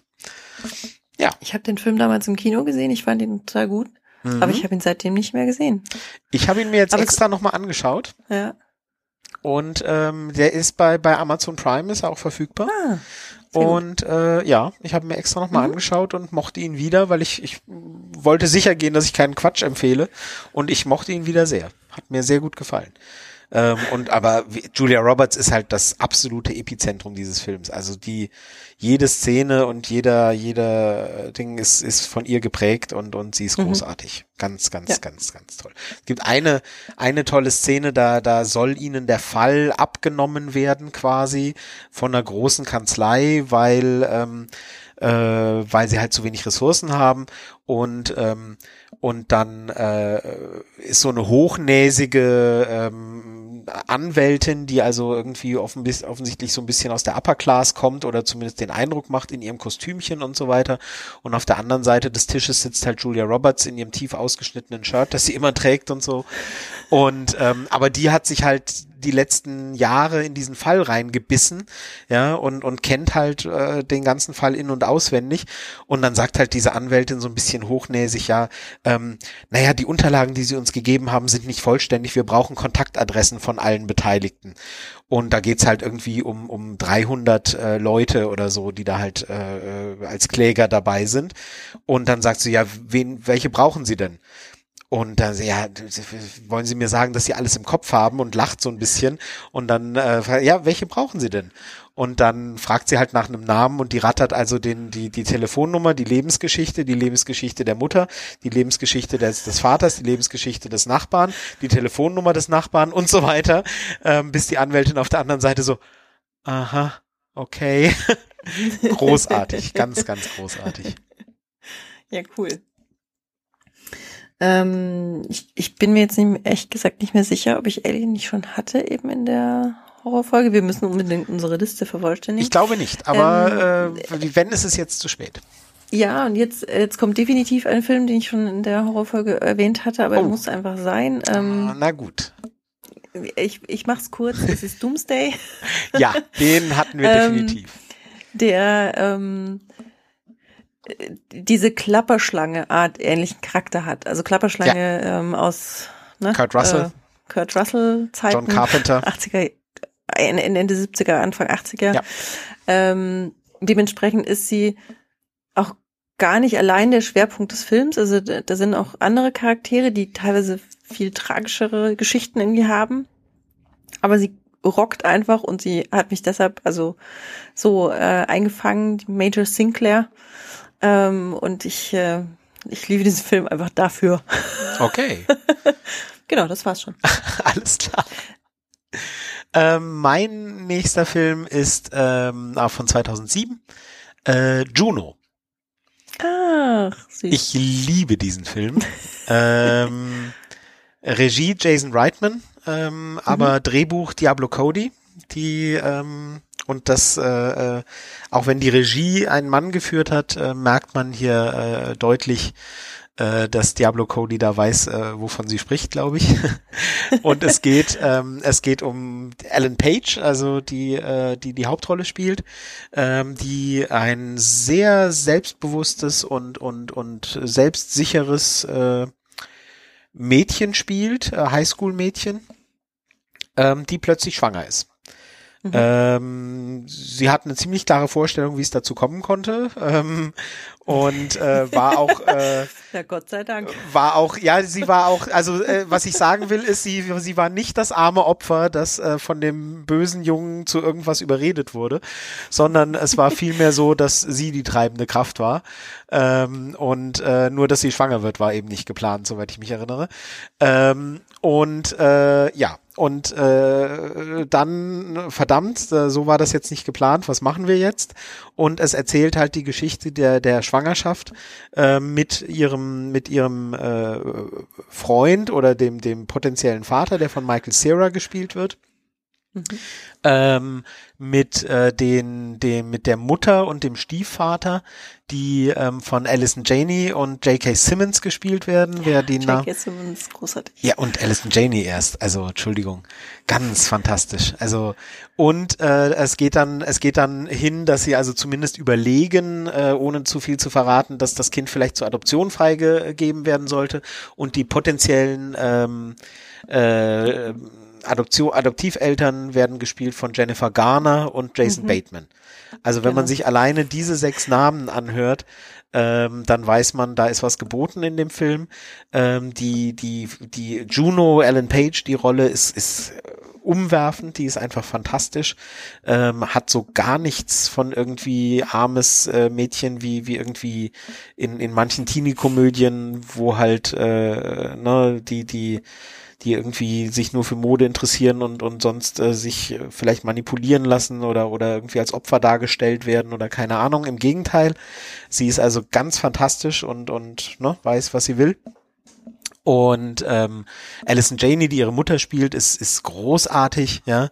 Ähm, nee, ich, oder sie ist die Stiefmutter. Ich glaube, sie ist die Stiefmutter. Ich bin mir jetzt nicht mehr ganz sicher. Ähm, sie ist wenig begeistert, äh, Oma zu werden. Ähm, das findet sie jetzt nicht so prickelnd. Aber als sie dann beim Ultraschall sind und und die äh, die äh, Arzthelferin äh, beim beim beim beim Aufstreichen des Gels auf dem Bauch so ein paar Bemerkungen macht von wegen, naja, äh, wie kann man sich denn in dem Alter schwängern lassen und so weiter, dann kriegt sie aber von der Mutter von von ja. Alison Janney aber so richtig eine mit. Wunderbar, ganz ganz toll.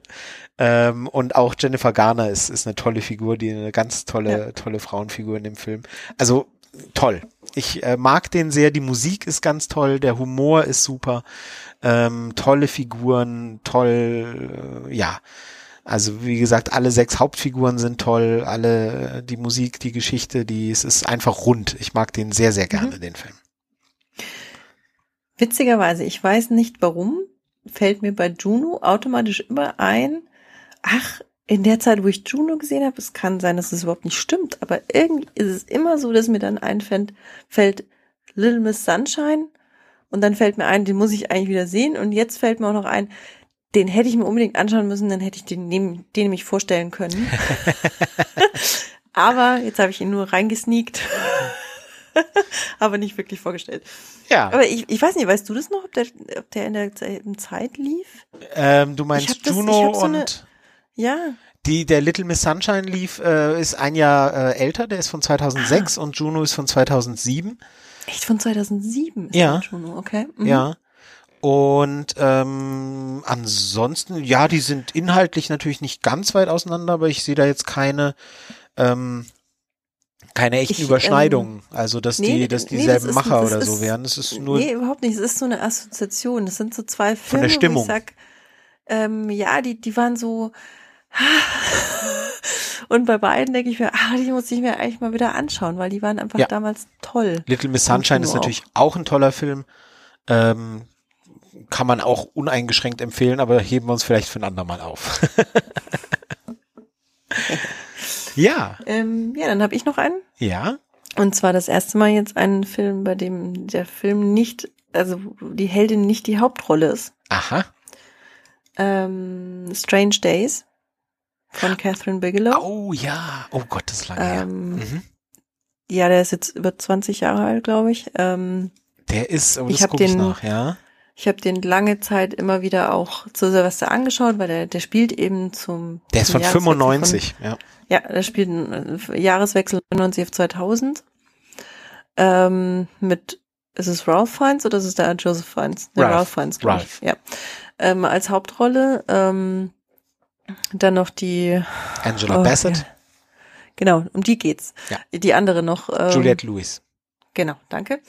Angela Bassett in der Rolle von Mace, ähm, der ähm, der Leibwächterin und besten Freundin des, des Hauptcharakters. Die fand ich einfach, also ich dachte mir, boah, wie geil, was ist das denn für ein cooler Charakter? Ähm, das war so die Zeit, da war ich noch auch in der Schule, ähm, es waren diese Hochzeiten, wo man jede Woche irgendwie zwei, dreimal Rollenspiel gemacht hat. ähm, und es war einfach eine Inspiration. Und diesen Charakter fand ich einfach super geil. Ähm, und ich finde den Film auch super und ähm, das ist ja auch wieder von der Regisseurin.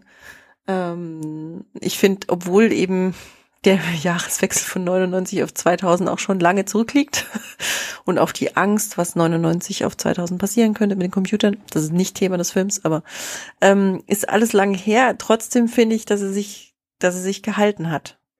Ja, ich habe den leider, Story. ich habe den leider sehr lange nicht gesehen. Ich weiß, dass ich den damals ganz toll fand, habe ihn aber, ich glaube, ich habe ihn, glaube ich, nie wieder gesehen. Das wäre sowas, den ich mal wieder, den ich mal auf die, ja, ähm, absolut. auf die Liste setzen müsste. Also der hat auch einen ganz tollen Soundtrack so mit, mit Scan Nancy, ähm, die Juliette Lewis singt auch tatsächlich, also hm. die, die spielt ja auch eine Sängerin. Ähm, für die, die es nicht kennen, kurz die Geschichte. Ähm, es geht eben auf den Jahreswechsel zu äh, und ein ähm, ehemaliger Polizist, der mit einer ganz speziellen Art von Droge handelt, ähm, wird in eine etwas seltsame Geschichte verwandelt. Und zwar ist es so, dass da eine neue Technologie entstanden ist, mit der man ähm, die Wahrnehmung der Leute aufzeichnen kann. Also sowohl was sie sehen, als auch was sie fühlen. und dementsprechend das auch ähm, selber dann erfahren kann. Mhm. Und das ist eben so beeindruckend auch, dass es tatsächlich zu einer geworden ist. Ähm, so dass äh, Bankräuber quasi äh, so ein Aufzeichnungsgerät mitlaufen lassen, damit dann Leute tatsächlich erleben, wie es ist, eine Bank zu überfallen, Ja, ohne ja. dass sie es selber machen. Ja, genau. Ja. Und er ist aufgrund dieser Sache halt dann aus der Polizei geflogen. Ähm, er hatte eine Freundin, ähm, über die er auch sehr viele Aufzeichnungen hat und die er selber immer wieder anschaut, die ihn dann aber verlassen hat, weil sie ähm, ihre Gesangskarriere vorantreiben wollte. Und ähm, ihm wird dann irgendwann ähm, ein, ein solches ähm, Ding zugespielt, bei dem man, ähm, bei dem es um einen Vergewaltiger geht. Mhm. Ähm, und er ist natürlich total geschockt und versucht dann rauszufinden, ähm, was da, also wer das ist und was da passiert ist. Und es ähm, entwickelt sich halt so ein bisschen Intrigenspiel. Und es läuft halt auch immer mehr auf dieses, ähm, auf diesen Jahreswechsel hinaus. Auch so ein bisschen so eine Endzeitstimmung. Also er fährt da irgendwie durch LA und da brennt irgendwie irgendein Geschäft und äh, ein, ein als Santa Claus verkleideter ähm, Schlägertyp rennt einem anderen hinterher. und unter diesen, hinter diesen ganzen Stimmungen äh, spielt eben dieser Film. Ähm, es ist erst sehr spannend, ähm, was es eigentlich geht, ähm, der Clou und ähm, er hat diesen unglaublich geilen Satz, dem, wie Bullet Resistant, was ist denn aus, äh, was ist denn aus Bulletproof geworden?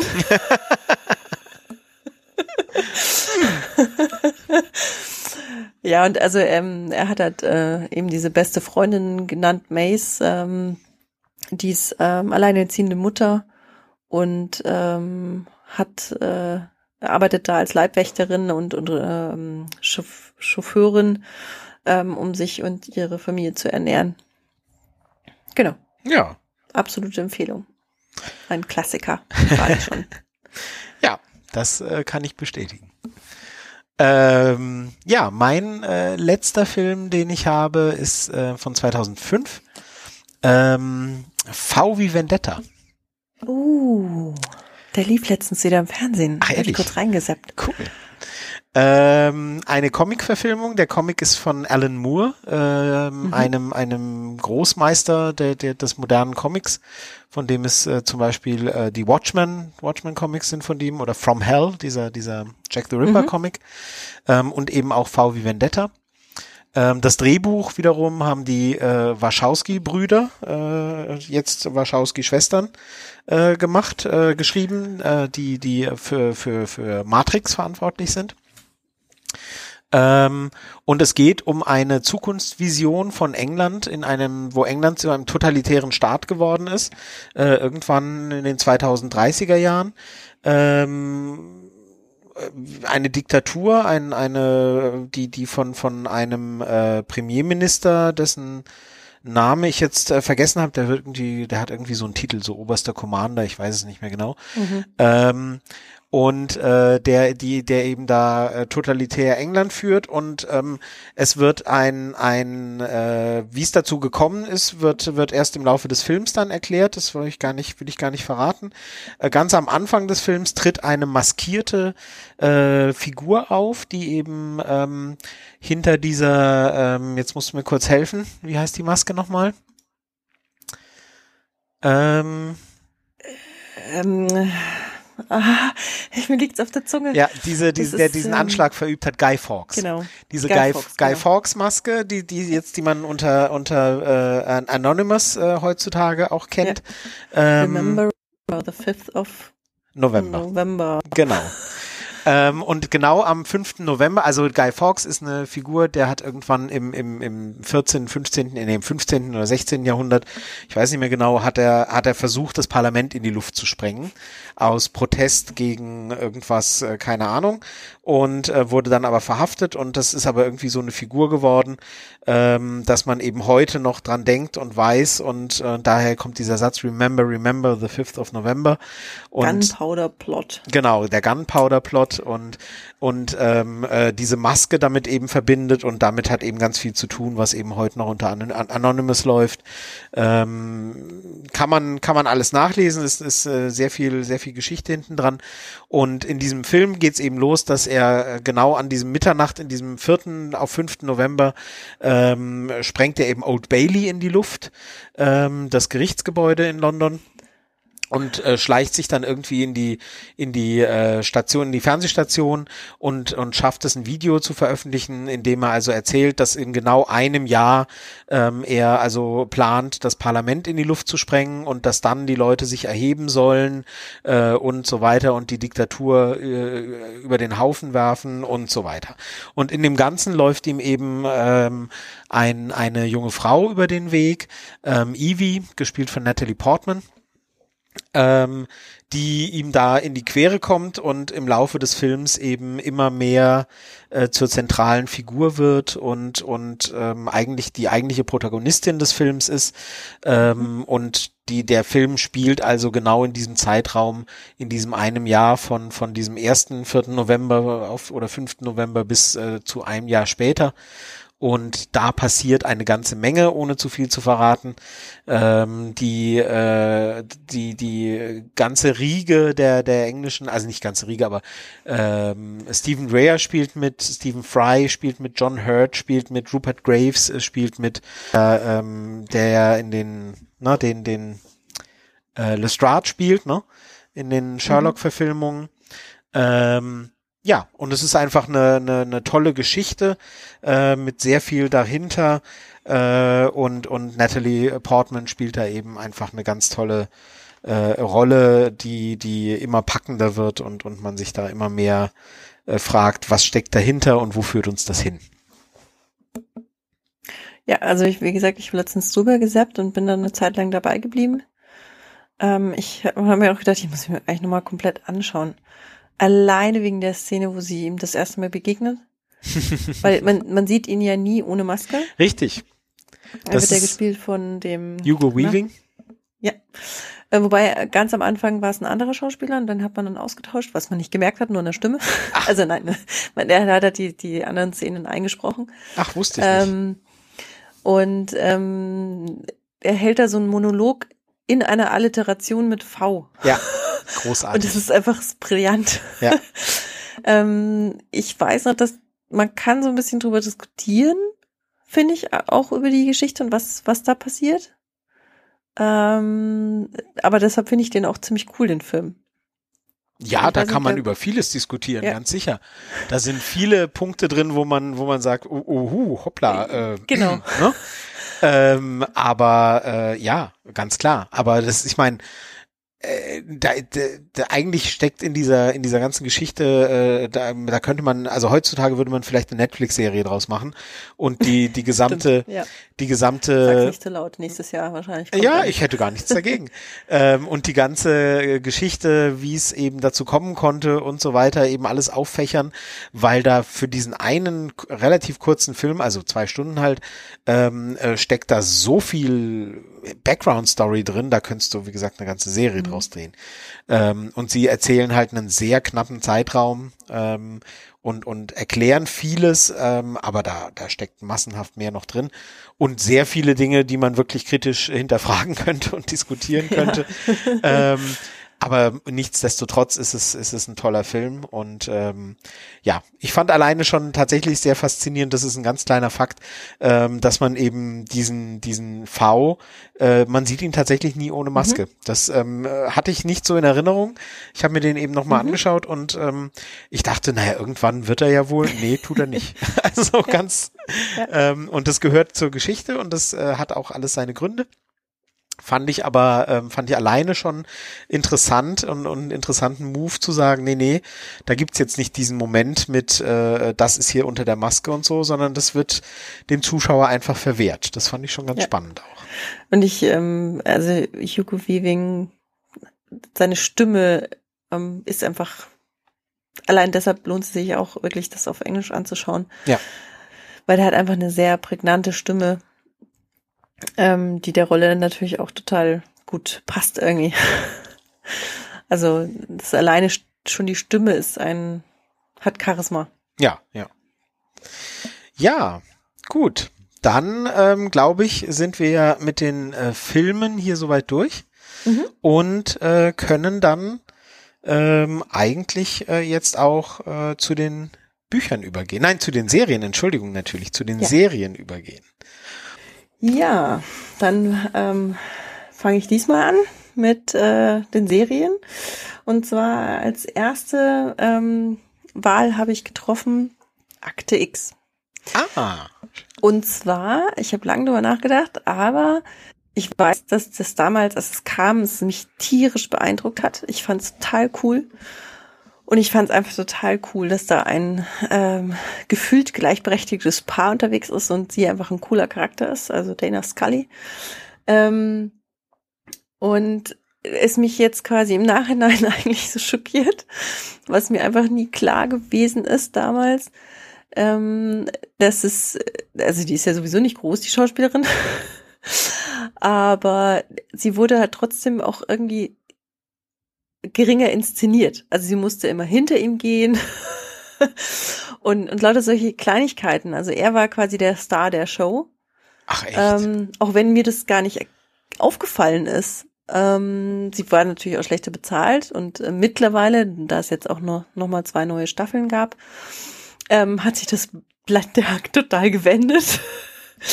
und ähm, sie ist ja ein viel, also ein ganz anderer Charakter, also die Schauspielerin, als man so erwartet hätte damals in den 90ern. Ja. Weil sie ja, äh, also Dana Scully ja eher so ein bisschen die Introvertierte ist, die, die ruhige, die Zweifelnde. Und ähm, Gillian Anderson ist zumindest heutzutage ähm, sehr klein ihrer Meinung. ähm, und bei weitem nicht so introvertiert wie Dana Scully. ähm, aber wie gesagt, also lange Zeit äh, war das ähm, einer meiner Lieblingsserien. Es ist nicht mehr der Fall. Also ähm, ich weiß auch nicht, ob ich es mir noch so anschauen könnte. Ich mhm. habe mir die neuen Staffeln noch nicht angeschaut. Ähm, wobei ich mir aber die Filme auch angeguckt hatte. Und wo ich auch sehr interessant fand, dass gerade im zweiten Film der Fokus ja auch sehr stark auf ihrer Figur lag. Ähm, und ich fand es einfach cool, dass da eine, eine FBI-Agentin, die sogar eigentlich Ärztin ist, ähm, ist, die einen kühlen Kopf bewahrt. Ähm, und ähm, er war zwar quasi der Star und er war auch der eher der Lustige, aber es ist jetzt nicht so, als ähm, wäre sie ihm da ähm, total unterlegen gewesen, auch in dem in dem Fach.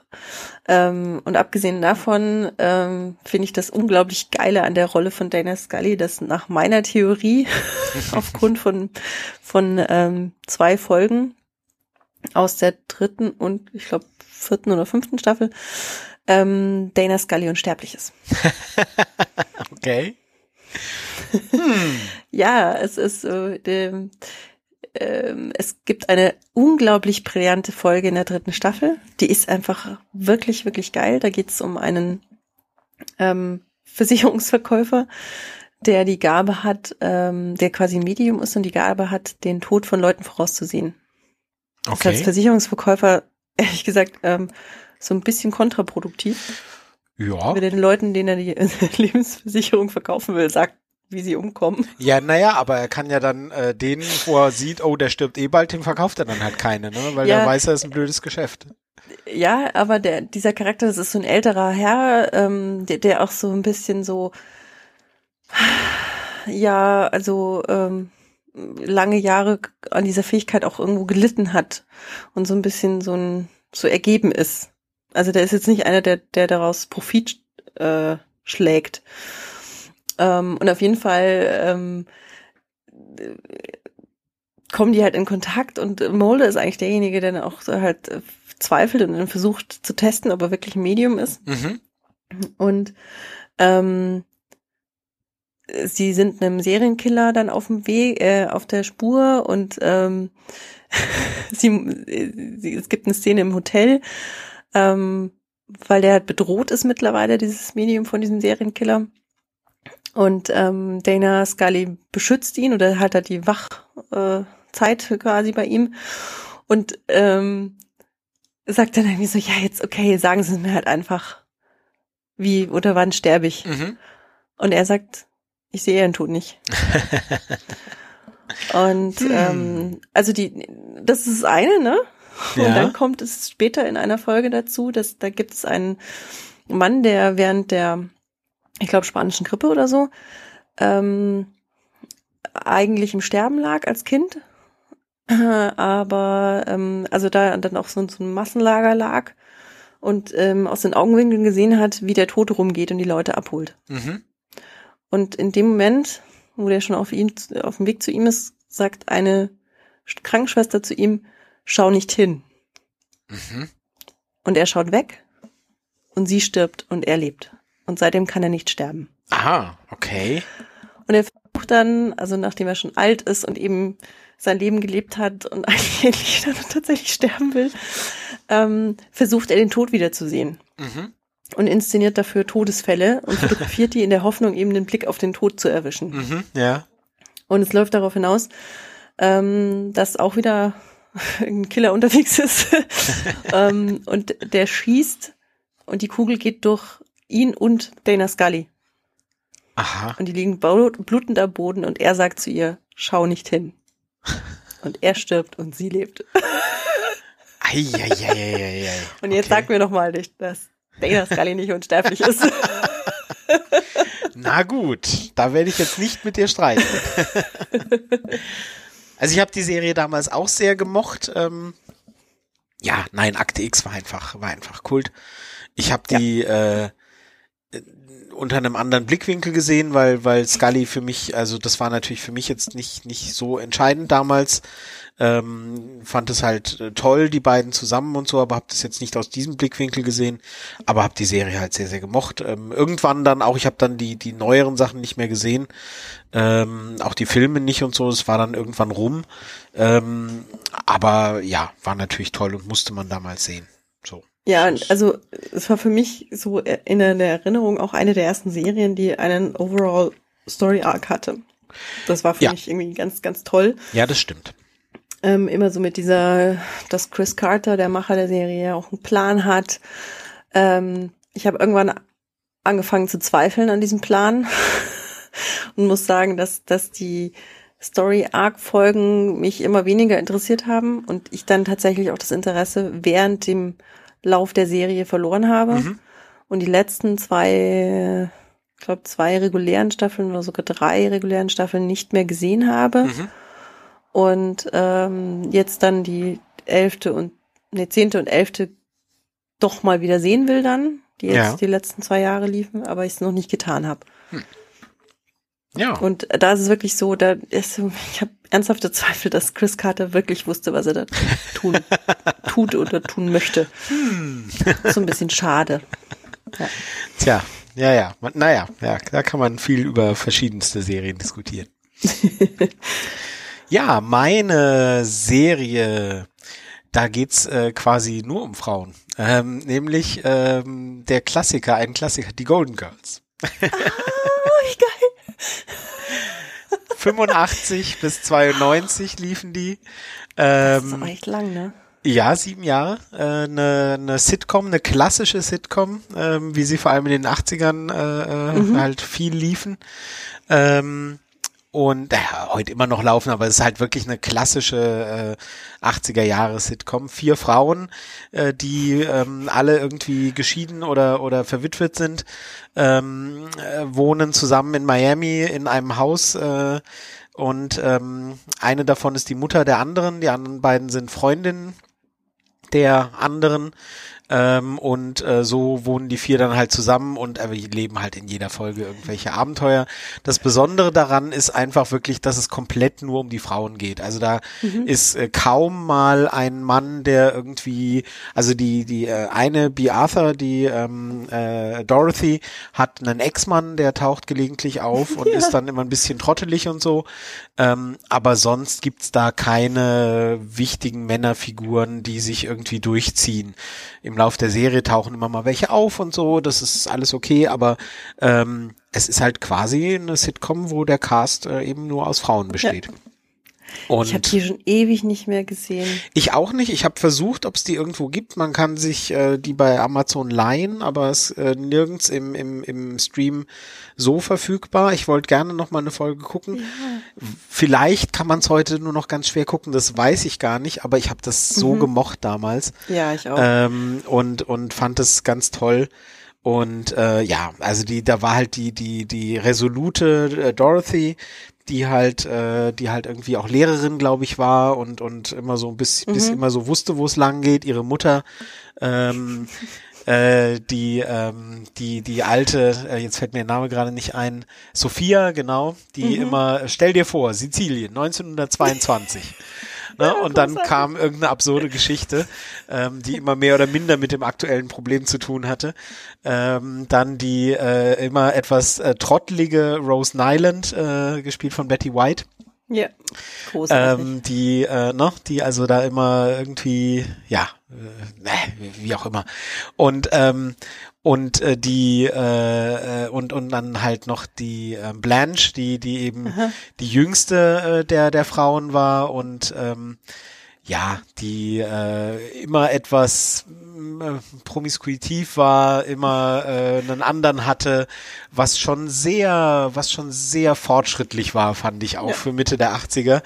Ähm, da wird's, das wird zwar immer thematisiert, aber sie, also es wird halt nicht, es ist halt auch nicht so mit dem Moralischen, ne, sondern es ist eher mhm. so, naja, die macht halt, was ihr gefällt und mhm. hat da Spaß dran und so.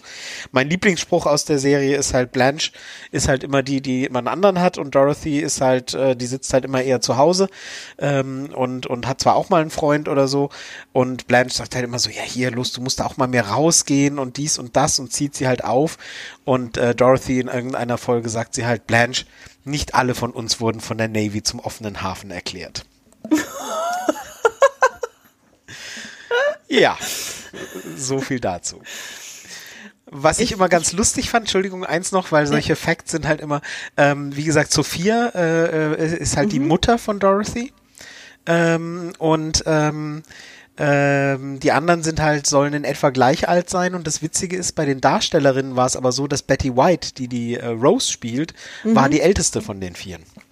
Ja, das Krasse ist, das ist, glaube ich, die einzige, die noch lebt. Und es ist die einzige, die noch lebt, genau.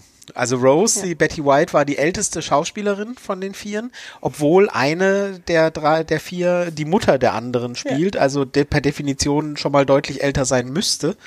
Äh, war sie aber nicht. Ähm, ich habe sogar die nach. Die hat immer Perücke getragen auch. Die hat immer Perücke getragen und äh, kann ich gleich noch was zu sagen. Ähm, und sie ist die einzige, die noch, die noch lebt tatsächlich, Betty mhm. White. Äh, die anderen sind leider mittlerweile verstorben.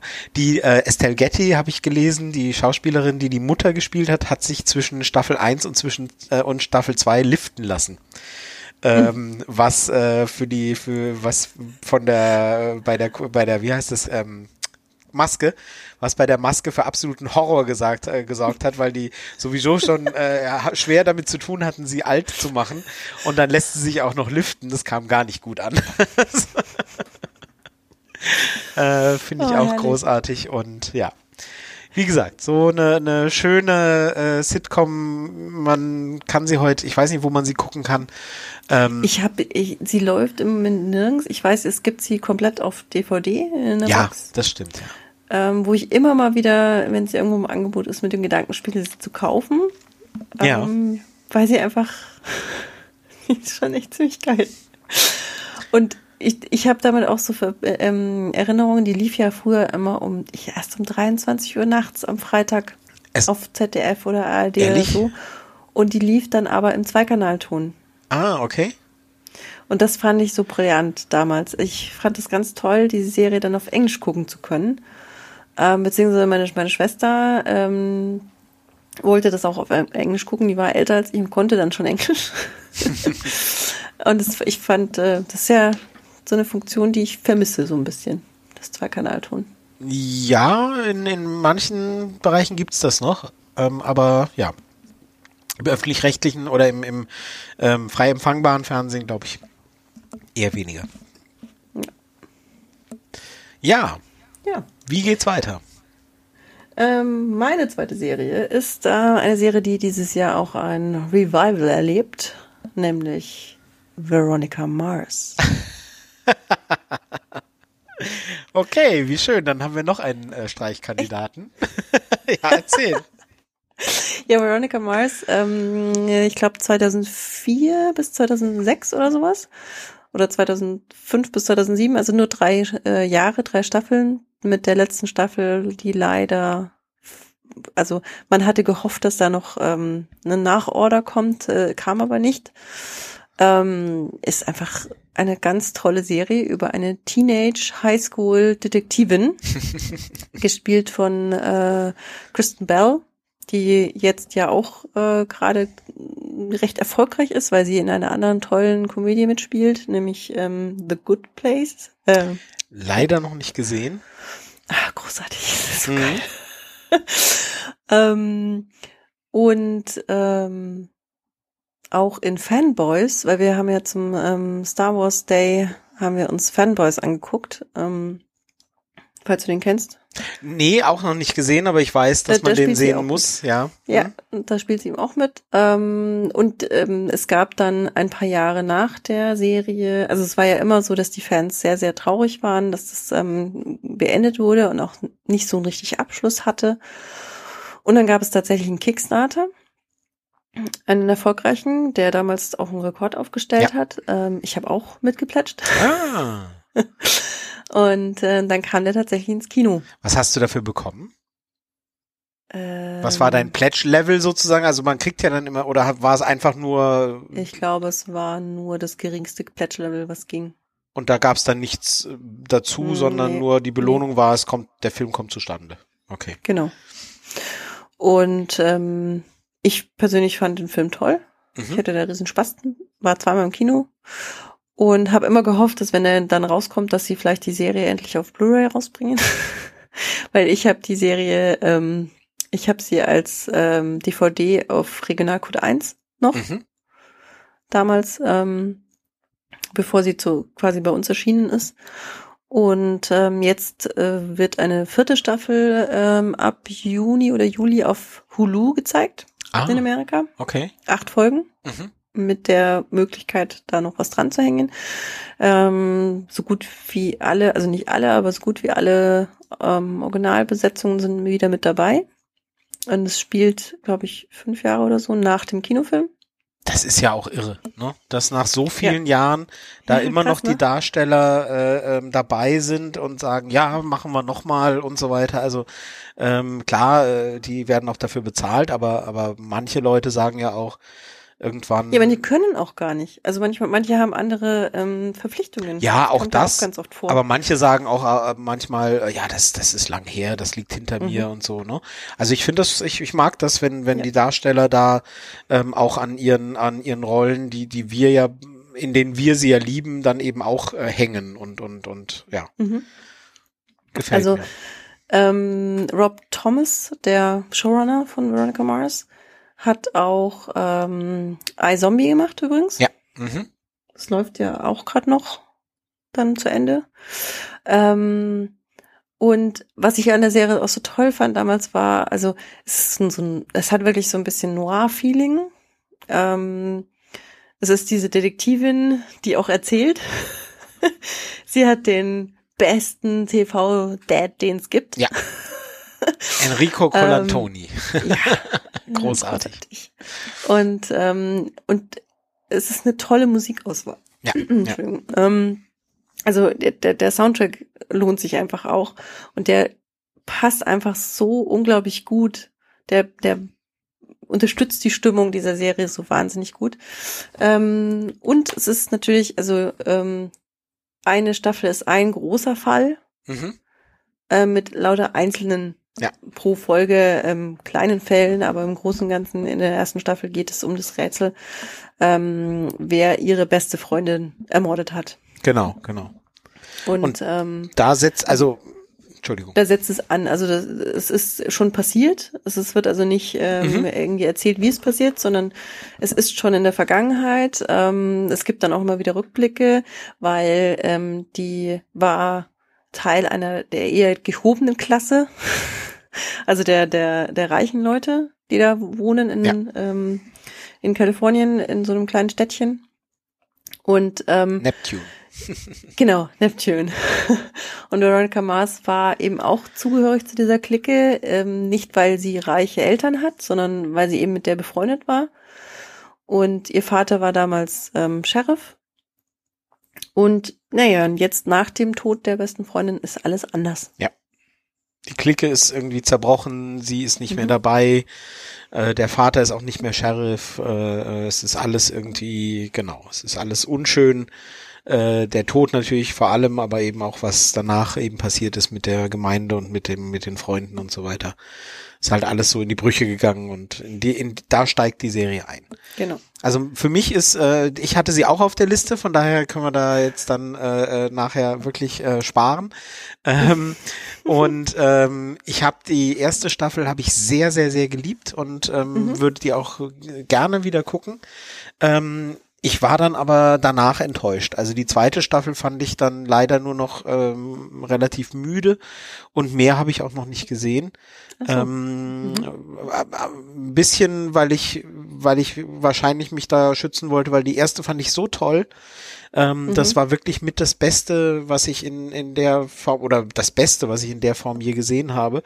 Aber dann ähm, in der zweiten Staffel habe ich so das Gefühl gehabt, okay, da ist ihnen, da ist ihnen nicht mit derselben Wucht was eingefallen. Also mhm es ist halt so, wenn du halt, ähm, klar, äh, dieses Mädchen geht da zur Highschool, der Vater ist der Ex-Sheriff, äh, ihre beste Freundin wurde ermordet.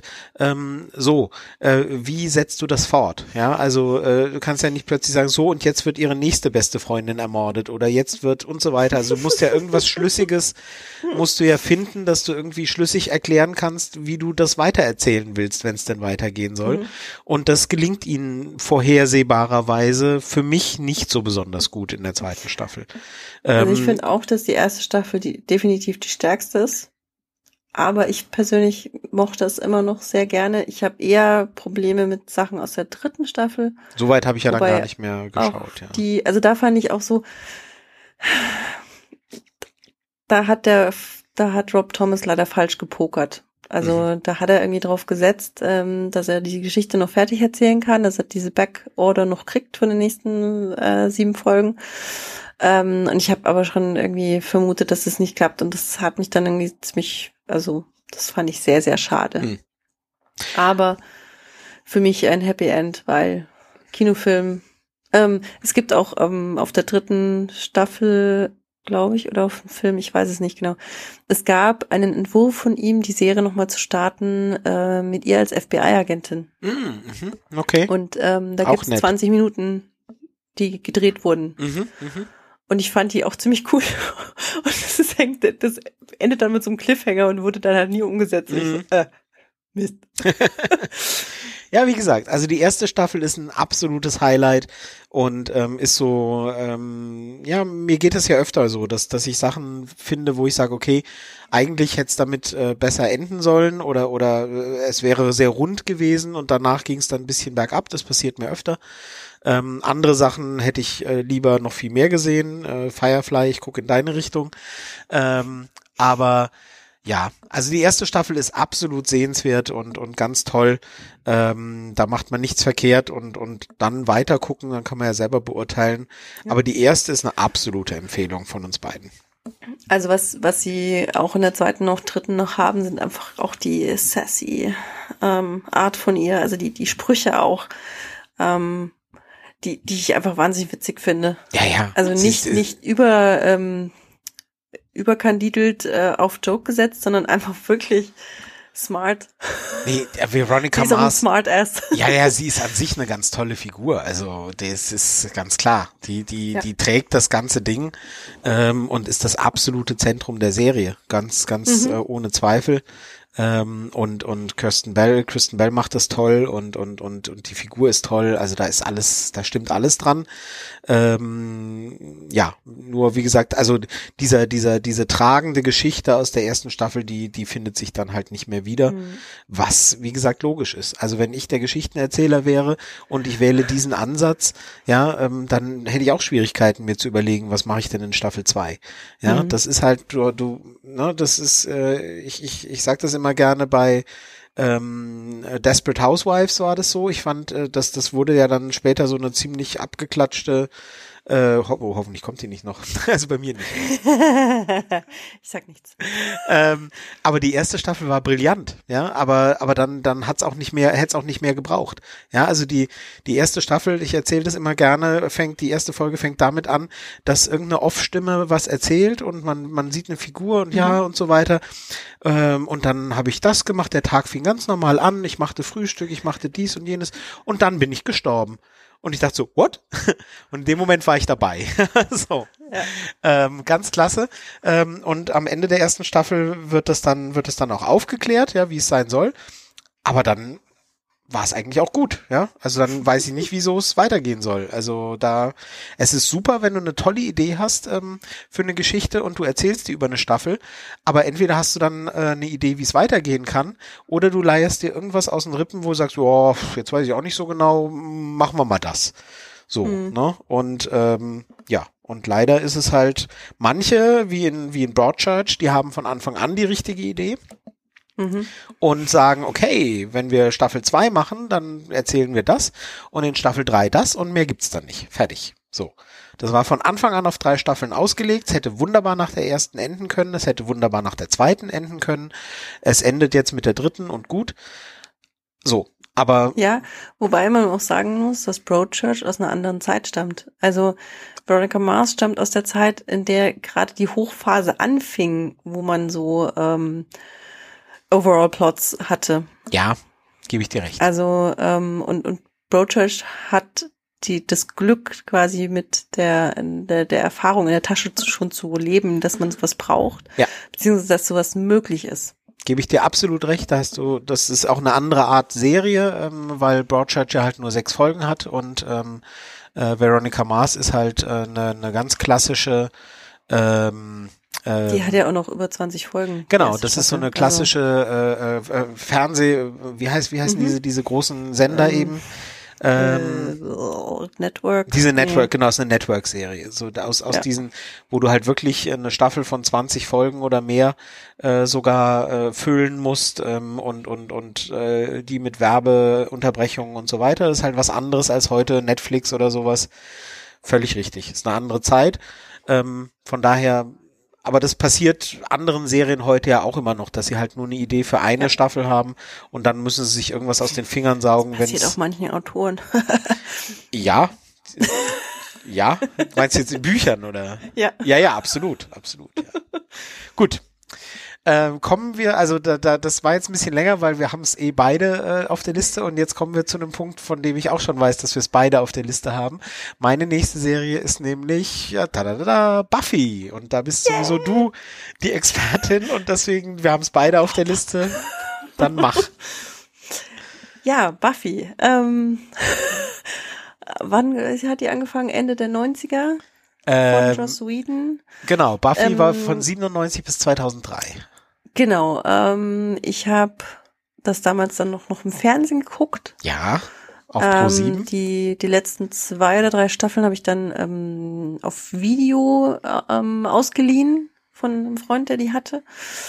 Ähm, es geht ähm, um Buffy, die Vampirjägerin, also eine ähm, ähm, ein junges Mädchen, das äh, wie in jeder Generation quasi erwählt ist, ähm, gegen Vampire zu kämpfen und die Menschheit gegen das ähm, Böse und Dämonen zu verteidigen, die ausgerechnet in Sunnydale in Kalifornien an die wo auch sonst ja ähm, lustig ist, dass ähm, er ursprünglich einen Film gemacht hatte ähm, ein paar Jahre zuvor, ja. der auch Buffy heißt. Ähm, mit Richard Grieco äh, als als nicht als Buffy.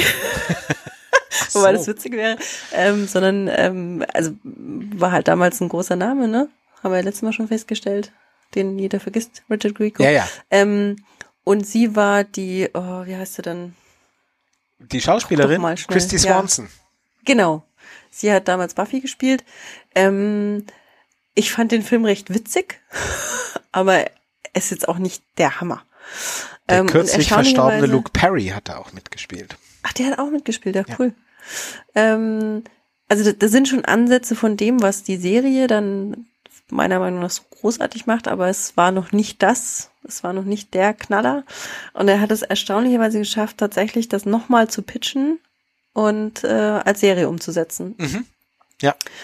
Ähm, mit ähm, Sarah Michelle Gellar als Buffy, ähm, klein und blond und gar nicht so äh, die Erscheinung im ersten Moment, wo man denken würde, okay.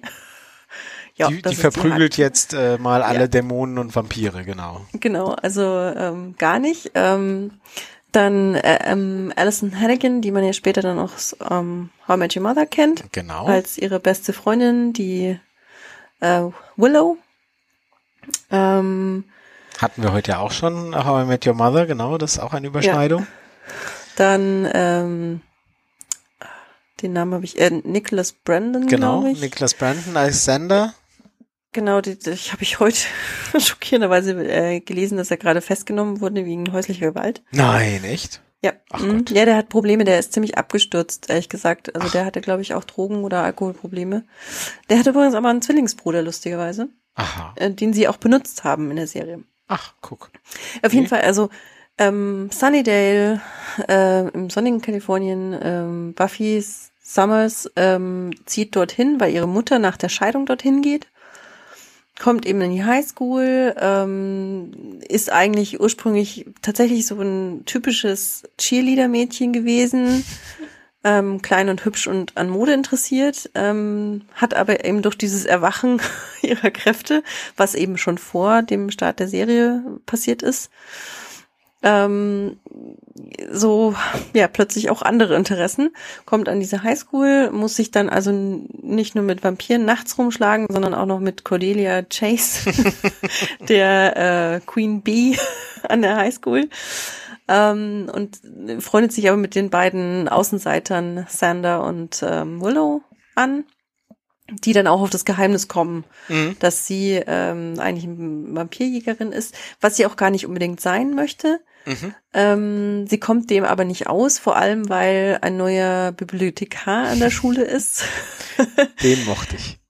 Ja, den Giles, ähm, der einer der Wächter ist. Das ist ein, ein Orden, ein geheimer Orden, der quasi dafür da ist, äh, der Vampirjägerin beizustehen.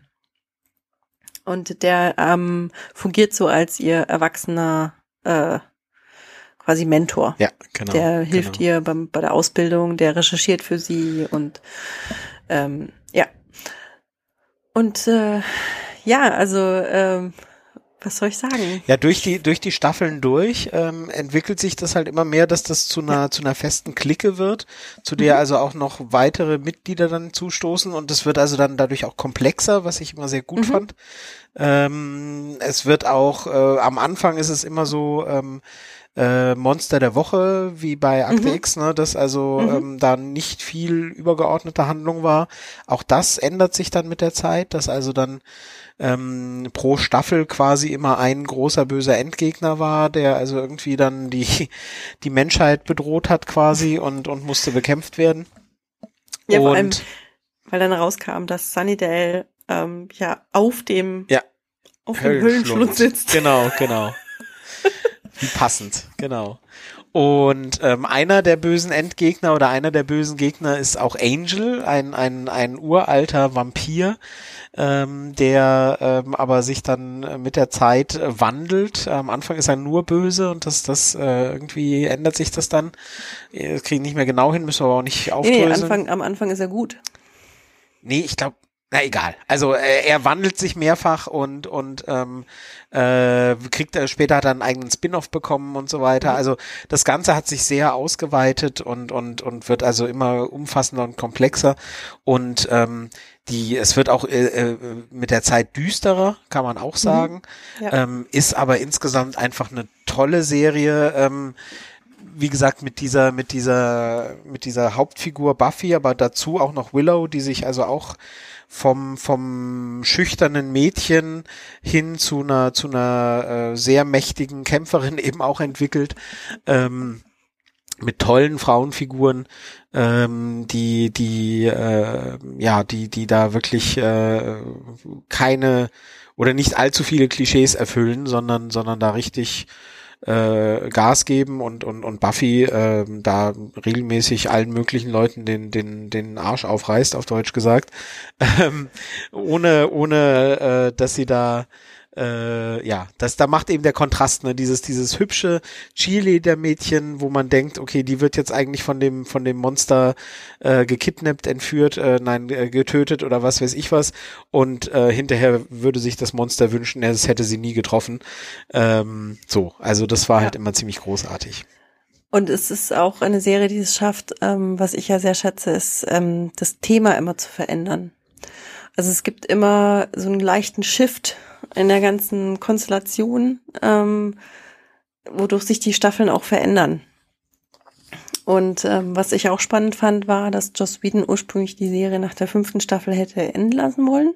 Ah, okay, das wusste ich nicht. Ähm, da gab's auch, damals hat sich ja irgendwie, ähm, wie war denn das, irgendwie Warner Brother war das ja ursprünglich. Und dann hat sich daraus, glaube ich, CW entwickelt. Also hm, ich, Stimmt, ich krieg's nicht mehr was. genau hin. Ja, ja. Hm. Ähm, auf jeden Fall gab es da so einen Network-Wechsel. Mhm, mh. Und erstaunlicherweise ähm, wurde die Serie doch verlängert. Ja. Ähm, die Serie nimmt ein, ein tolles Ende in der fünften. Also sie hätten es damit echt super enden lassen können. Ähm, ich finde aber trotzdem, dass sie es echt gut hinkriegen, es weiterzuführen. Und das Gesamtende der, Sta der Serie ist auch nochmal total geil. Ja, ja. Ähm, sie haben die Serie dann auch per Comic weitergeführt. Da gibt's auch Stimmt. zwei, drei Staffeln, weiß ich nicht genau. Ähm, also sie haben die Serie an sich wirklich beendet, aber trotzdem eine Ausgangslage geschaffen, womit man eben tatsächlich dann die Comics weiterführen konnte. Mhm. Ähm, sie haben innovative Folgen gebracht, wo du echt sagst, wow, also mein Lieblingsbeispiel ist Hush, die Folge, ich ja. glaube eine sechs. Wo alle, Staffel. wo alle nicht mehr reden können. Genau, oh, Wahnsinn. Sie haben eine Musical-Folge äh, gedreht, die einfach total geil ist. Äh, dazu muss man sagen, äh, Musical-Folge klingt heute total abgeschmackt, ähm, äh, nach dem Motto, oh, macht ja jeder. Ja. Ähm, das war aber meiner Erinnerung nach die absolut erste. Die waren die wirklich, äh, äh, also zumindest der, der modernen Fernseher, vielleicht gab es das früher mal irgendwie in anderen Serien, ich weiß es nicht. Aber. Ich bin mir nicht ganz sicher, weil also Xena hatte nämlich auch. Okay, Xena habe ich nicht gesehen, Zeit. aber. Ich weiß aber nicht, was davon eher war. Also später haben äh, Scrubs ja. äh, Musical-Folgen ja. gemacht und, und diverse andere und dass man heutzutage vielleicht sagt, ja gut, okay, hat man schon mal gesehen, ja. Aber mhm. als ich das ähm, in, in, in Buffy gesehen habe, mhm. war ich so, äh, wie, die singen jetzt? Hä?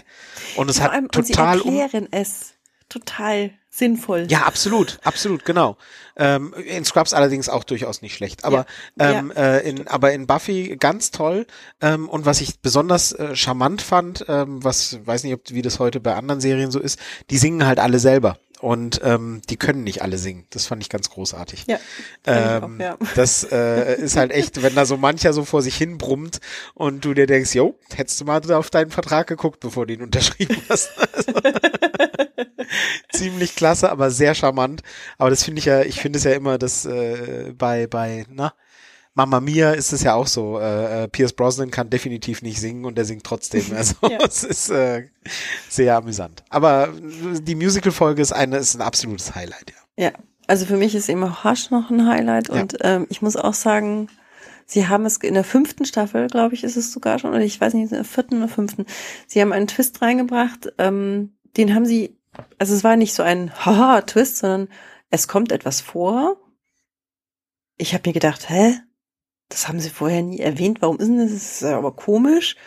Nur um dann am Ende aufzuklären, ja, das hat schon Sinn, warum mhm. du dich mhm. vorher gewundert hast, woher mhm. das kommt. Ja, ja. Das ist, und das ist einfach brillant. Also, und dann auch, also ich persönlich mochte ja Anja total gerne. Mhm. Die Rache-Dämonin, äh, die mhm. bekehrt wurde sozusagen und da, um dann wieder quasi zurückzufallen, die, die panische Angst vor, vor Häschen hat. Stimmt, ja, ja, richtig, richtig. Da sind viele ist, tolle ja, Figuren und ist, ja. Ja, also es, es gibt auch eine Folge, wo ähm, die, die irgendwie gegen ganz bösen äh, Gegner kämpfen, also ganz schlimm. Und die Folge geht aber nur um Xander, der im Hintergrund ähm, lauter Kleinigkeiten macht ohne die quasi die den Hauptkampf nicht gewonnen hätten, aber es weiß keiner. Ja, ja, ja. am Ende. Also sind lauter solche total spannenden Ideen da drin. Ja. Also Ähm, die Serie ist auch die Serie, die also den, den Ruf von Joss Whedon begründet hat, der ja, der äh, immer noch heute als einer der der der begabten und und und gesuchten Drehbuchautoren und auch Regisseure Mm. gilt.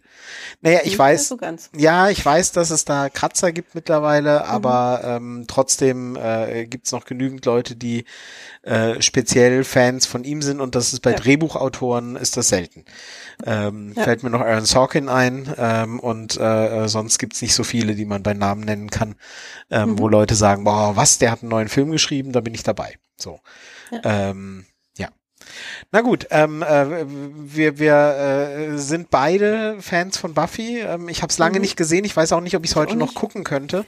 Das Ich ist, sind so Sachen, aber vor, es nochmal zu gucken. dann bin ich sehr gespannt, was du uns erzählst. Mhm. Aber ja, dann bist du jetzt aber nochmal dran, weil eigentlich war das ja meine Serie. Ähm, Stimmt. äh, aber wir hatten da jetzt schon die zweite Überschneidung. Jetzt hoffe ich sehr, dass wir nicht gleich schon wieder eine haben. Okay, muss ich muss ich jetzt, ne? Ja. Ja. Ähm, ich habe jetzt tatsächlich ähm, diesmal eine Serie, bei der äh, nicht von einer Haupt äh, weiblichen Hauptfigur getragen wird, sondern von einem äh, weiblichen und männlichen ähm, Hauptcharakter, der äh, traditionell eher der, der, der männliche Part dieser Konstellation die, die Hauptrolle ist eigentlich. Und diese Serie schafft es, ähm, dieses Pärchen gleichwertig darzustellen und macht gleichzeitig eben aus dem Original diesen zweiten Charakter, der ein Mann ist, in Ah. der Serie eine Frau. Aha, jetzt weiß ich's. Ich rede von Elementary Richtig. und von Joan Watson. Mhm.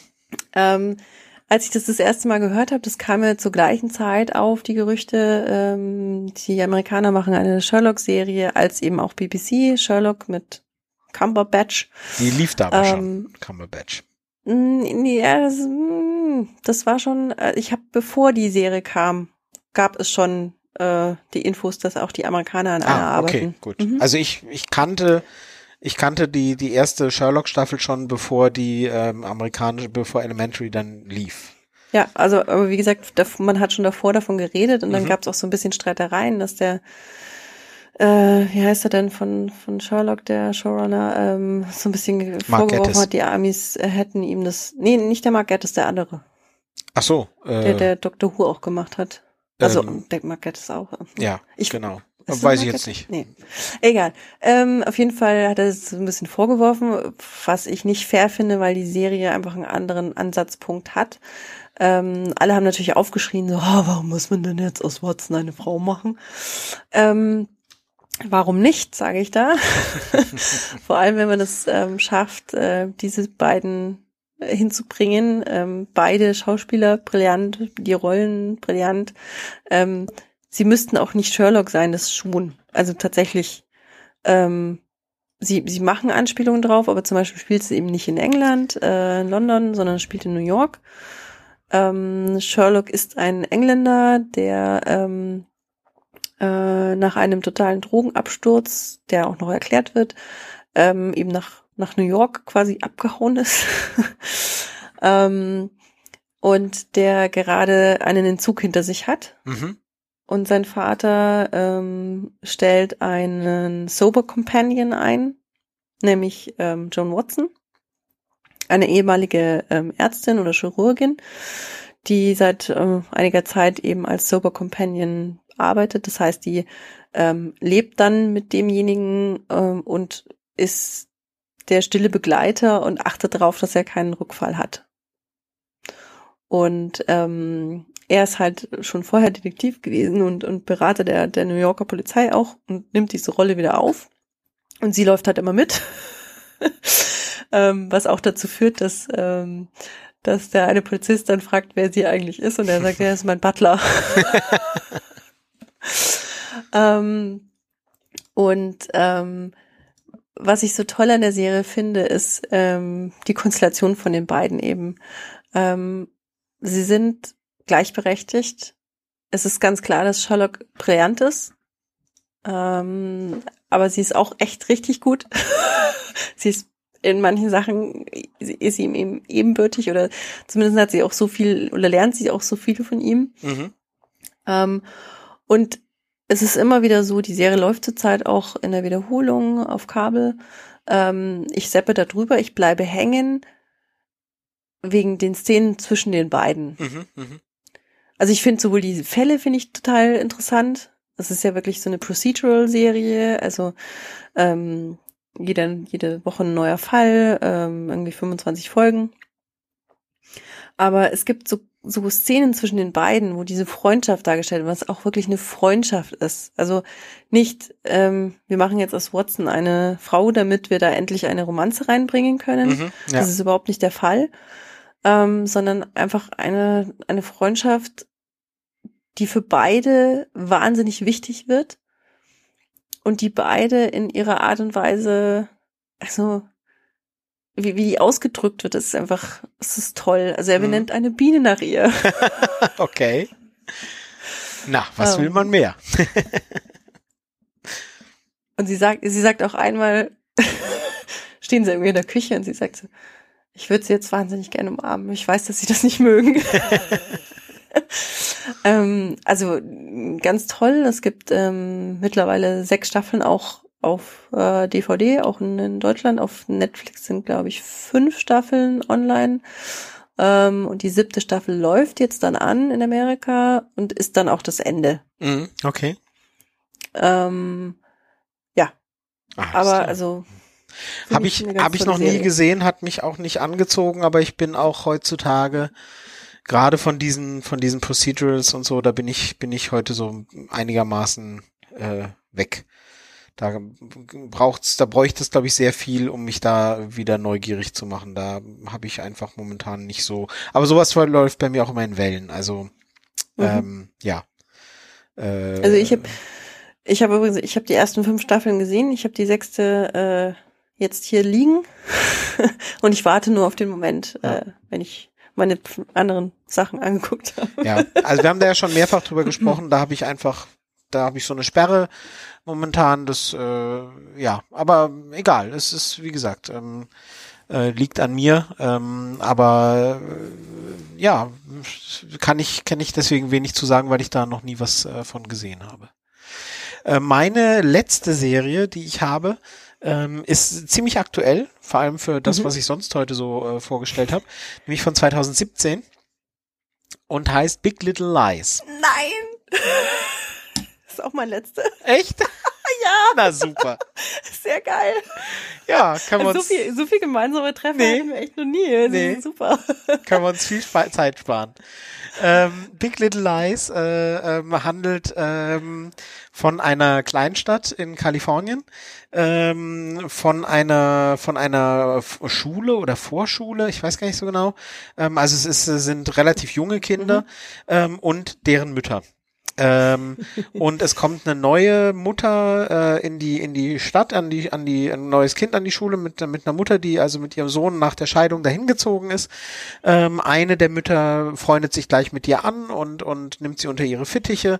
Äh, die, sie wiederum steht aber in Konkurrenz mit mit äh, einer anderen Mutter an dieser Schule und daraus entwickelt sich etwas sehr Ungutes, was wir in Rückblicken, in Rückblenden ähm, immer wieder in mysteriösen Einstellungen ähm, wo also dann Leute wie in, in, in, in Zeugenaussagen ähm, dann so Dinge sagen wie, damals konnte ja noch keiner ahnen, zu was das führen würde oder sowas, so in dieser Art so ein bisschen. ja.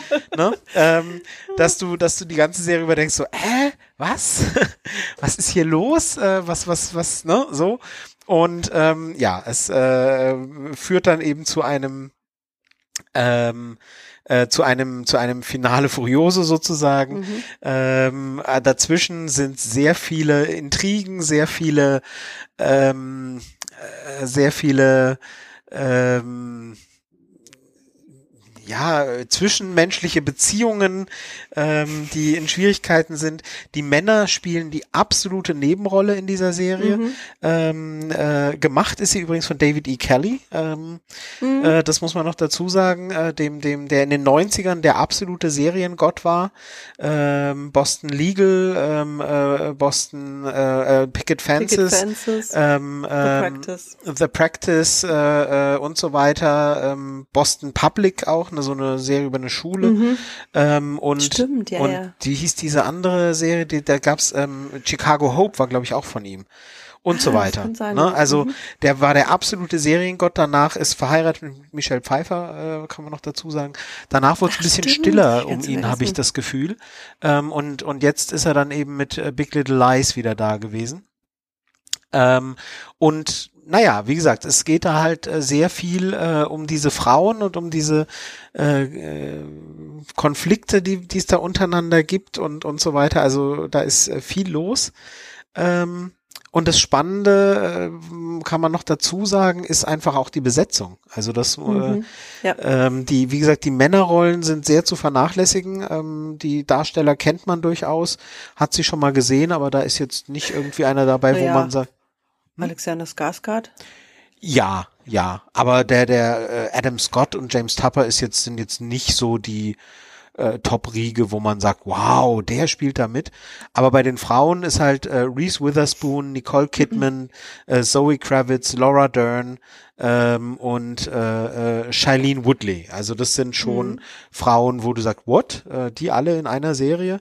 Äh, noch da ja. überhaupt in der Serie. Reese Witherspoon, Nicole Kidman, äh, äh Laura Dern in der Serie. Ähm, eine von denen vielleicht, aber alle drei. Hm. Ähm, und ja, also eine, eine sieben Folgen, ähm, wo, wo also wirklich diese Geschichte erzählt wird, wo du am Anfang wieder mal so ein bisschen denkst, so, hä, wo soll das hinführen? Und am Ende spitzt sich zu und du denkst so, ach du meine Güte. Ich fand's großartig, hab's sehr gemocht und es wird auch demnächst eine zweite Staffel geben. Für die, soweit ich weiß, ähm, äh, niemand geringerer als ähm, Mary Streep schon gecastet ist. Ja, soweit ich weiß auch, ja. Also ähm, wohlgemerkt, das ist eine Verfilmung eines Buches. Ja. Ähm, insofern hätte die Serie auch für sich alleine oder war eine Miniserie, war eigentlich so geplant. Ja, genau. Aber aufgrund des unglaublichen Erfolgs ähm, haben sie entschieden, äh, sie machen doch weiter. Ähm, sie haben aber auch, also die ganzen Schauspielerinnen haben auch gesagt, ja, dann bezahlt ihr uns auch entsprechend. naja. Was ich fair. absolut äh, richtig finde. Ähm, und ähm, ich bin so mit gemischten Gefühlen total gespannt auf die nächste Staffel. Ja, geht ähm, mir genauso. Ich bin da neutral, weil auch da ist die Frage, okay, haben genau. Sie wirklich eine Idee? Geht das irgendwie vernünftig weiter oder nicht? Aber wenn nicht, dann halt nicht. Also dann ja. ist die erste Staffel immer noch gut. Ähm, ja. Also die erste, ich, ich habe die ja doch Zufall geguckt. Hm, ich hatte ähm, Sky-Ticket wegen Westworld. ähm, und dann lief diese Serie dort an, äh, wöchentlich. Und ich habe die erste Folge mal halt mich mal reingeschaut. Und ich bin total hängen geblieben. Und ich dachte, mhm. boah, krass. Ich muss jetzt unbedingt die nächste sehen. Und dann war ich jede Woche ganz gespannt auf die nächste Folge. Und wow, also hat mich auch total begeistert. Ähm, ich habe mir sofort dann auch die Blu-ray mhm. bestellt, weil ich gesagt habe, das ist eine Serie, die muss ich haben. Ähm, und ja, also ja. toll. Also man kann sie derzeit, glaube ich, nur ähm, äh, per, per Blu-ray oder DVD oder so kaufen. Nee, es ist im Moment wieder, ich glaube, wieder auf Sky Ticket oder bald wieder auf Sky Ticket. Okay, gut, das ähm, habe ich nicht so im Blick. Ähm, aber äh, ich, ja, ich habe sie auch über über Sky da bekommen zu dem Zeitpunkt ähm, und habe sie dann auch am Stück weggeguckt. Äh, ich hatte sie dann komplett aufgenommen, weil ich irgendwo mitbekommen hatte, ach Gott, das ist die mit diesen vielen tollen Frauen und dann so, ne? Also ja, absolute Empfehlung. Ähm, und, und es sind halt sieben Folgen und dann ist die Sache erstmal abgeschlossen. Das ist halt für mich, äh, äh, ist das aktuell immer so ein Argument, dass ich sage, ja, das kann man mal gucken. Na, da muss man nicht, also bei, bei Lost sagtest du vorhin äh, sieben Staffeln oder so mit 20 Folgen. Mhm. Ja, da brauche ich halt mal ähm, anderthalb Jahre Zeit, Zeit äh, bis ich, Jo. bis ich äh, durch alles durch bin. Ähm, den Nerv habe ich, äh, habe ich einfach äh, nicht so. Aber sieben Folgen kann man mal so äh, an einem. Ich habe jetzt auch an am ähm, über den am Osterwochenende habe ich auch irgendwie eine Staffel irgendwas durchgeguckt. Ich weiß nicht, ich glaube äh, Umbrella Academy oder so. Ähm, Weil nee, auch, nee äh, ähm, Marvelous Mrs. Maisel. Ah. genau. die, die, ähm, die Folgen sind auch, glaube ich, eine Stunde lang, ne? Ja, Also, Ich glaube, ja. Und das kann man halt mal so weggucken und was heißt weggucken? Das ist, ist großartig, aber es ist halt Ja. nichts, was einen dann die nächsten Monate beschäftigt, sondern Mhm. so, und das ist halt für mich äh, durchaus ein, ein Faktor. Gut, so eine 20 Folgen Staffel schaffe ich auch in einer Woche. ähm, Na gut. ähm, äh, ich wollte noch dazu sagen, was ich, also das klingt jetzt vielleicht äh, blöd, aber, oder vielleicht verstehen das manche nicht, aber ähm, ich war auch begeistert davon, dass es ähm, die Freundschaft zwischen drei dieser Frauen wirklich eine Freundschaft ist. Ähm, und da, also ich hatte im ersten Moment ich gedacht, so, pff, wird da jetzt dann irgendwann eine die andere anzicken oder nicht? Mhm, ja. Ich hoffe nicht. Und sie tun es nicht. Und es ist eine solche Erleichterung für mich gewesen. Das stimmt. Das fand ich auch sehr gut, wobei man aber sagen muss, dass es an, an Anzicken aber auch sonst nicht mangelt. Aber Nee, das nicht. Aber, aber das finde ich zum Beispiel, also ähm, Laura Derns Rolle finde ich einfach total großartig und, und diese ähm, Konflikte da zwischen ihr und den anderen. Ähm, aber ich finde es einfach toll, wenn Absolut. äh, endlich mal auch Frauenfreundschaften dargestellt werden, die einfach auch Freundschaften sind. Ja, ja, halten. äh, völlig, völlig richtig. Ich wollte, ich wollte nur dem Eindruck entgegenwirken, dass das eine einzige Solidaritätsbekundung ist. Nee, nee. Weil Nein. gezickt wird genug, nur zum Glück nicht zwischen denen. Also das, äh, ja, völlig Genau. richtig. Gut, ja, äh, hast du dann jetzt überhaupt noch was oder haben wir damit jetzt das abgeschlossen, weil deine letzte Serie damit Ja, also erschlagen ähm, ist? Eigentlich äh, ist es damit durch, weil ähm, ja, nee, Gut. meine sind durch. Okay, gut. Deine auch? Ich meine auch, ja. Hui. Dann schließen wir den Punkt äh, Serien ab. Es hätte noch viele, viele, viele andere gegeben. Oh ja. Ähm, das, das fand ich sehr erfreulich in der Beschäftigung damit. Ich habe nur festgestellt, dass ich viele davon nicht gesehen habe. Ähm, das, äh, äh, also Oh. Alias zum Beispiel ähm, wäre, wäre so ein. Klassiker gewesen.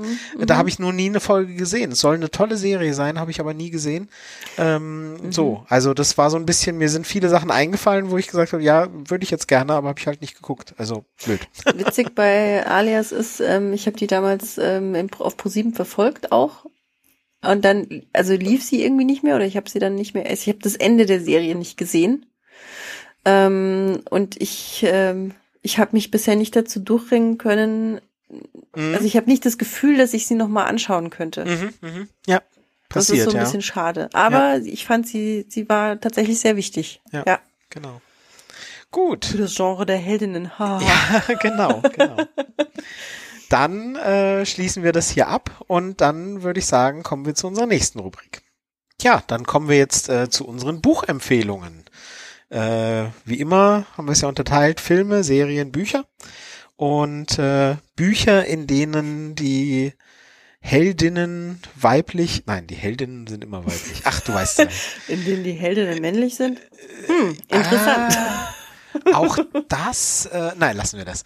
ähm, ähm, genau, das Prinzip unserer heutigen Folge sollte mittlerweile klar sein. Äh, von daher brauche ich es nicht nochmal erklären. Ähm, ja, Bücher, äh, da ist mir als allererstes ähm, eingefallen, das ist vielleicht gar nicht so auffällig, die Millennium-Trilogie von Stieg Larsen. Ähm, Oh. Ähm, mit der Lisbeth, äh, ne, wie heißt sie, Lisbeth Salander? Sander. Salander. Salander, genau. Die ähm, im ersten Moment gar nicht die Protagonistin und Heldin der Serie ist, aber immer am Ende irgendwie ja doch.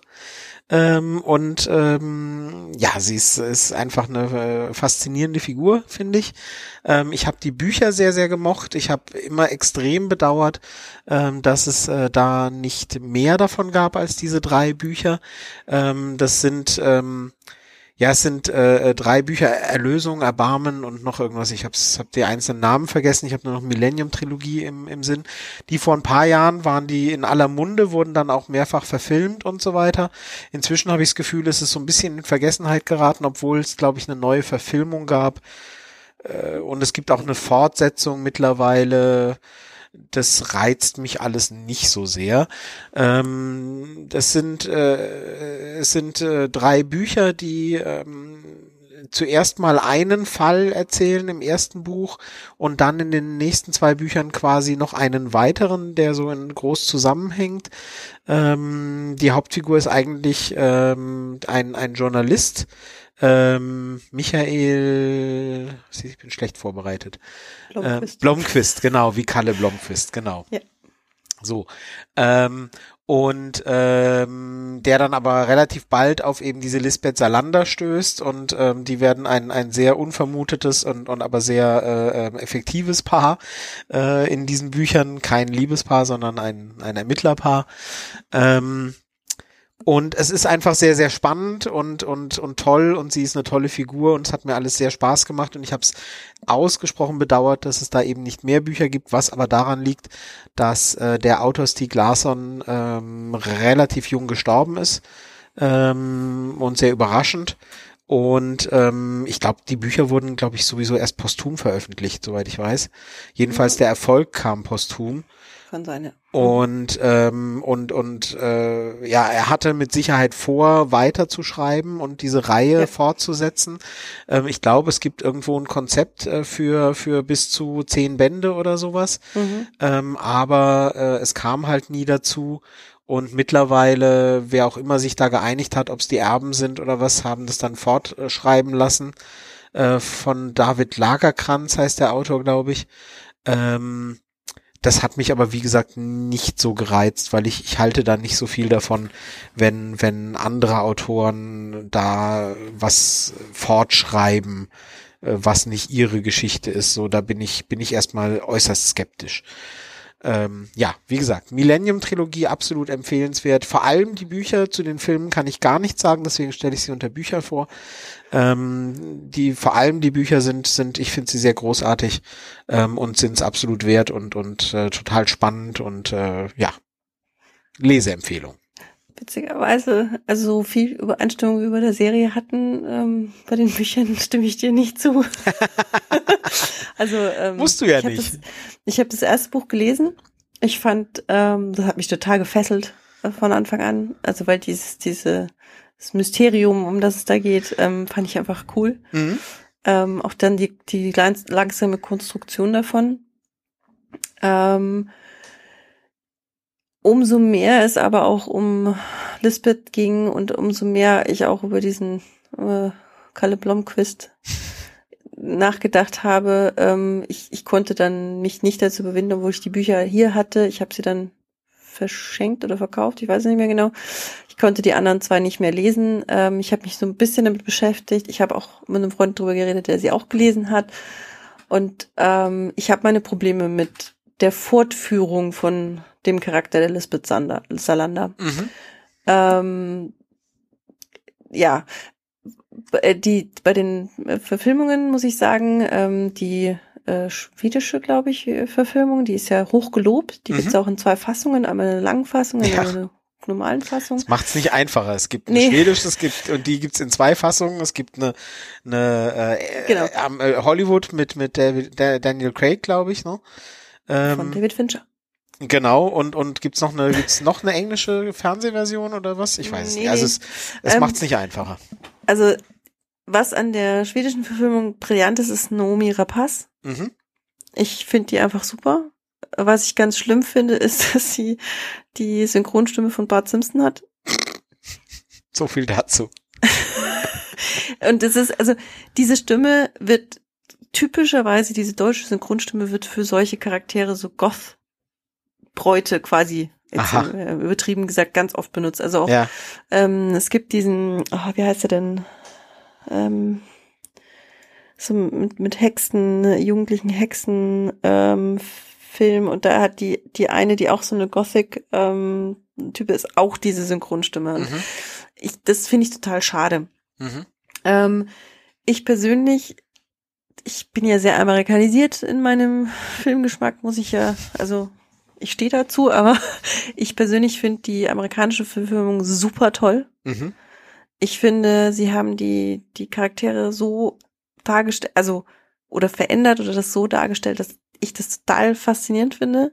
Ich finde die Stimmung super. Ähm, ich finde den einfach toll, den Film. Und ich finde es total schade, dass das nicht weitergegangen ist. Mhm. Ähm, das hat irgendwie sich verlaufen und dann waren irgendwie plötzlich alle nicht mehr am Projekt beteiligt. und ähm, der neueste Film, der letztes Jahr im Kino lief, mit wiederum einer neuen Darstellerin für Lisbeth, ist äh, basiert, glaube ich, auf dem äh, neuen Buch von dem anderen Autoren. Mhm.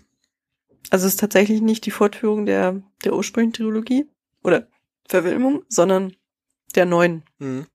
Ähm, ich fand den Trailer sehr spannend. Ähm, ich hätte es mir gerne angeschaut. Ich habe es leider verpasst und es noch nicht geschafft, jetzt anzugucken. Weil grundsätzlich habe ich einfach Interesse daran zu sehen, wie sie es im Vergleich eben auch zu Fincher umsetzen. Also wie gesagt, zu den Filmen kann ich halt rein gar nichts sagen. Die habe ich, ähm, ja, die, die, nö, hat mich einfach nicht, nicht wirklich interessiert. Manchmal, manchmal ist das so, ähm, wenn mir Bücher richtig gut gefallen, ähm, dann, dann habe ich dann oft auch kein Interesse, das, mir das anzuschauen. So ging es mir bei Game of Thrones, Mhm. so geht's mir bei Harry Potter. Ähm, da boykottiere ich dann die Verfilmung, weil ich mir denke, nö, ich bin da so zufrieden und glücklich mit dem, was ich im Kopf von den Büchern habe, da möchte ich das gar nicht. Und dann waren die Reaktionen ja sehr zwiespältig äh, auf die Verfilmungen zum Teil. Ähm, oder man wusste nicht so recht, welche soll man jetzt und wie. Und dann habe ich mir gesagt, nee, komm, das ist gut. Also ähm, es gibt übrigens sogar über die Trilogie und die Figur der Lisbeth Sander ein, ein eigenes Buch, also ein Buch voller Essays, Mhm. ähm, was schon zeigt, dass das anscheinend Diskussionsbedarf hat. Mhm. Ähm, ich hatte das auch mal, ähm, weil ich ja irgendwann mal diese Illusion hatte, ich lese die anderen beiden Bücher und dann lese ich das. Äh, ja, im Zuge dessen, als ich die anderen zwei verkauft habe oder abgegeben habe, habe ich das auch abgegeben. Okay. Aber grundsätzlich, also ich, ich will damit nicht sagen, dass ich von den Büchern abrate, sondern ähm, für mich ist es halt nicht die Offenbarung. Ich Mhm. habe Kritikpunkte dran, aber ähm, es ist an sich cool, weil es eben zur Diskussion anregen kann. Ja, Und weil ich definitiv aber finde, dass der erste einfach eine geile Mystery Story hat, also oder Krimi Story. ja. Es ist einfach cool. Ja, also der erste ist, ist äh, ganz klar äh, richtig stark, aber wie gesagt, für mich geht's auch stark weiter. Aber ja, wir wollen da jetzt ja auch nicht in die in den Inhalt zu sehr einsteigen. Von Mhm. daher, ähm, äh, ja, würde ich sagen, äh, lassen wir es darauf vielleicht beruhen und ähm, vielleicht komme ich ja noch mal dazu, es noch mal zu lesen, und dann dann diskutieren wir das noch mal. Okay, ähm, ich habe auch gleich eine Trilogie vorzustellen Mhm. von Jacqueline Carey. Die Kushiel-Trilogie. Mhm. Kushiel's Dart, Kushiel's Chosen und Kushiel's Avatar. Ich habe die die die Cover der Bücher vor Augen, aber weiß sonst Ja. nichts darüber. Ähm, ich, es gab mal eine Übersetzung auf Deutsch ähm, im Knauer Verlag. Da waren die Bücher auch geteilt und hatten ganz andere Cover und wirkten überhaupt nicht so. Und es hat auch nicht funktioniert. Ich, es gibt mittlerweile eine neue Ausgabe bei einem, ich glaube, es ist bei Lynx oder so, ähm, die eben auch eher an den, an den neuen Covern aus Amerika angelehnt sind. Mhm. Ich bin damals drauf gekommen, weil ich, ähm, als es damals erschienen ist, ähm, habe ich tatsächlich ähm, das äh, Locus-Magazin abonniert gehabt. Das ist ein ähm, semi-professional Fansign sozusagen über ähm, fantastische Liter Literatur. Da werden ähm, ständig Rezensionen äh, veröffentlicht jeden Monat und ähm, auch Listen an Büchern, die in dem Genre erscheinen werden. Und ähm, ich habe mich da halt, also ich habe da jede Menge Tipps aufgeschrieben und leider auch sehr viele Sachen gekauft, die immer noch in meinem Stapel liegen. Dem Stapel Ähm. der Schande. ja, äh, der ist in der Zeit doch nochmal gewachsen, ja. Ja. Ähm, aber Kuschel habe ich damals auch dann als Taschenbuch ähm, den ersten Band sofort gelesen und ähm, ich finde es unglaublich großartig. Ähm, Kuschel ist aus der Sicht von ähm, Phaedra geschrieben, einem ähm, Mädchen, die in einer mh, alternativen, auf einer alternativen Erde lebt. Mhm. Ähm, also die, die Karte, sieht, das siehst du, das ist äh, quasi in Europa angelegt und das Land, in dem es spielt, Terre d'Ange, ähm, also das, die, die Erde der Engel, äh, oder das Land der Engel, ist Frankreich. Ähm, und in dieser Welt ist es so, ähm, dass die ähm, die Franzosen sozusagen ähm, von ja sozusagen Engeln abstammen, also grob ähm, den Begleitern von ähm, Elua, die wiederum irgendwie die Gefährtin von ähm, ich weiß nicht, nicht mehr genau, wie er sie, wie sie ihn da nennt, aber quasi Jesus. Mhm. Ähm, und diese, diese zwölf Begleiter haben, äh, also es gibt dort den, den Night Court, glaube ich, heißt er. Ähm, das sind zwölf Häuser, ähm, Prostituiertenhäuser, Mhm. Die aber einen ganz anderen Stand haben. Also es sind nicht ähm, Hurenhäuser oder Prostituierten, so, so, bezeichnen die es auch nicht, sondern Kurtisanen. Ähm, und die folgen alle einem unterschiedlichen Prinzip. Ähm, also da gibt es die Heilenden, ähm, es gibt die, ich weiß gar nicht mehr, was es alles gibt. Es gibt aber auf jeden Fall auch ein Haus, das sich natürlich mit ähm, ähm, Sadismus und äh, also mit Sadomaso beschäftigt. Und ähm, dieser, dieser Engel sozusagen, Kuschil, von dem sagt man, ähm, dass er ähm, Erwählte hat, die einen blutigen Punkt im Auge haben. Mhm. Und Fede hat eben dieses Zeichen Mhm. und ähm, ist deshalb das perfekte Opfer sozusagen. Autsch. Das klingt nicht gut. Ähm, nee, also das ist, wird überhaupt nicht negativ dargestellt, sondern es ist einfach ganz klar, dass sie ähm, an Schmerzen und etc. Ähm, Lust empfindet und deshalb für dieses Haus die perfekte Kurtisane eigentlich wäre. Ach so. Mhm. Ähm, und es gibt so, so einen schönen Satz auch aus dem Buch, ähm, That which bends does not break. Mhm. Mhm. Und ähm, sie wird eben, also ihre Mutter ist auch irgendwie so ein Kurtisane in einem anderen Haus und dann lebt sie erstmal als Kind in dem Haus und passt da aber nicht so richtig rein. Und dann gibt es einen, der sie quasi da rausholt und ausbildet und ähm, in das ganze äh, Thema einführt und auch in die Intrigen und an den, also das ist ein Adeliger an den Hof. Und ähm, sie ist sozusagen so auch so ein bisschen dann eine Spionin eigentlich. Ähm, im, Im Auftrag dieses Adeligen. Ja, ja. Und daraus entspannt sich wahnsinnig viel. Also das klingt jetzt alles so banal, aber die hat, die, die schafft es, eine unglaublich tolle Welt zu bauen, die, die einfach, also die, sehr lebendig ist. Ähm, es gibt dann auch nicht eben nur um, um dieses Frankreich, sondern es gibt auch eben die britischen Inseln, ähm, die das ist wahnsinnig schwer da überzusetzen, weil ähm, auf der Insel dazwischen der Herr der Stürme oder so herrscht. Mhm. Ähm, es gibt äh, natürlich auch die anderen Länder, es gibt auch so, so eine Art Russland. Ähm, und sie reist auch in, im Zuge dieser Trilogie ähm, sehr weit in der Welt herum. Und ähm, ich finde sie einen wahnsinnig faszinierenden Charakter. Ähm, und eben, es ist so toll, weil sie halt, sie ist die totale Heldin, aber sie ist nicht die Kämpferin. Aha, ja, okay, sie- verstehe. Also, ähm, und dieses ähm, That which bends does not break ist, äh, ist sehr treffend. Ähm, passt total gut. Und es gibt auch noch so einen anderen Satz irgendwie, ähm, When love cast me out, cruelty took pity on me.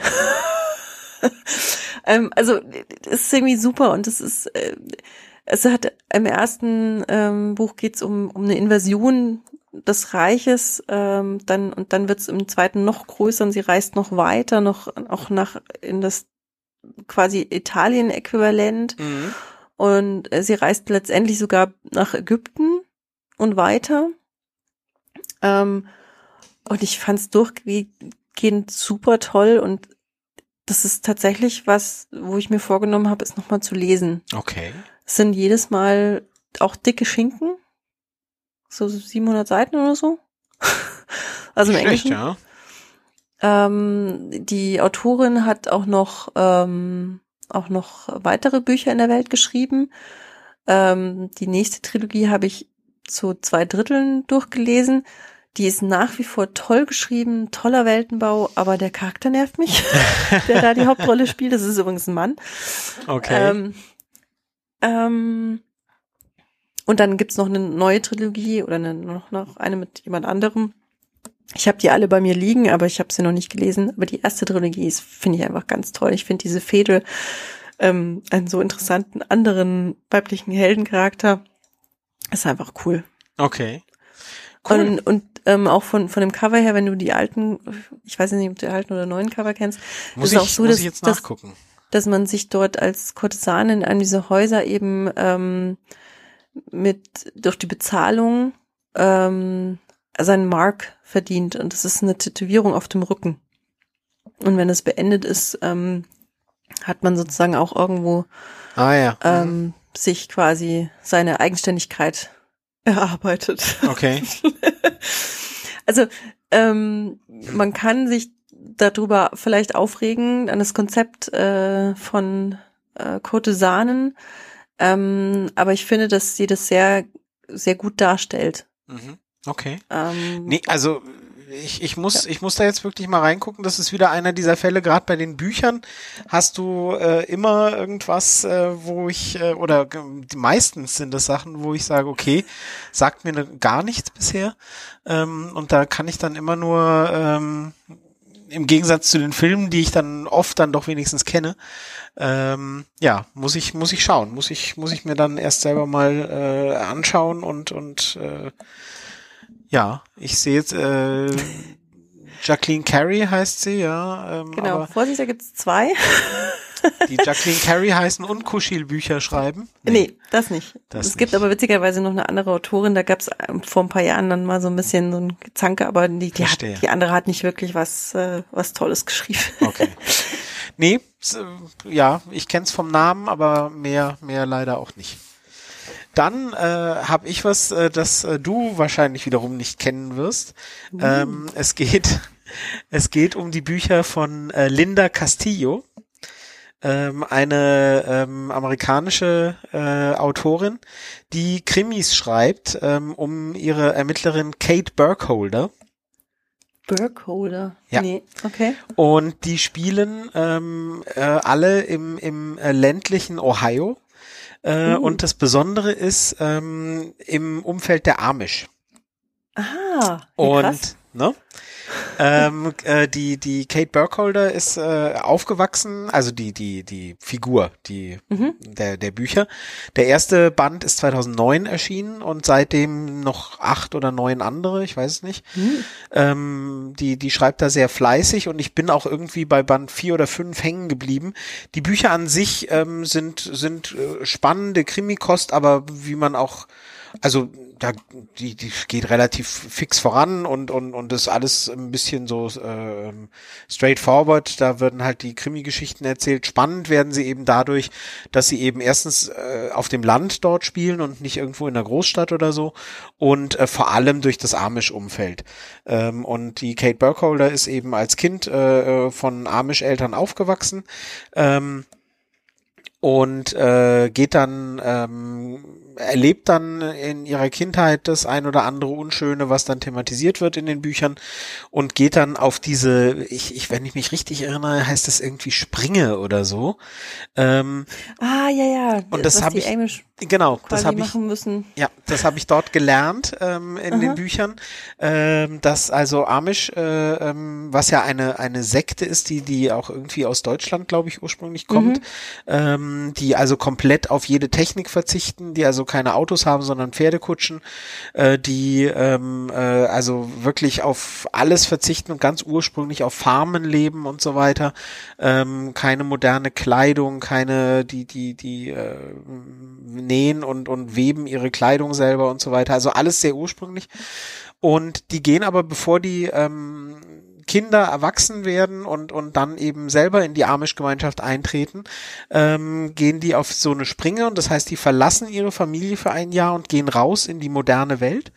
Mhm. Und wenn sie dann zurückkommen zur Familie, dann gehören sie eben zur Gemeinschaft, dann treten sie der Gemeinschaft bei und sind ähm, ja, äh, sind dann eben Gemeindemitglieder, ähm, aber es gibt halt auch immer welche, die sagen, boah, eigentlich ist da draußen viel cooler und und Internet, Autos, äh, Burger, was weiß ich was, ne, und finden das und und und äh, äh, äh, mit dem Sex ist es vielleicht auch alles ein bisschen freier, das äh, weiß ich jetzt nicht so genau, wie das da bei den Amish läuft. Und ähm, und kommen dann halt nicht zurück, ja, und das ist aber ähm, ähm, da, damit rechnen die, deswegen schicken die die auch raus. Ähm, aber die sind dann halt auch für die Familie mehr oder minder erledigt. Also wer halt dann nicht zurückkommt. Ne? Mhm. Und so ist es mit dieser Kate Burkholder also auch.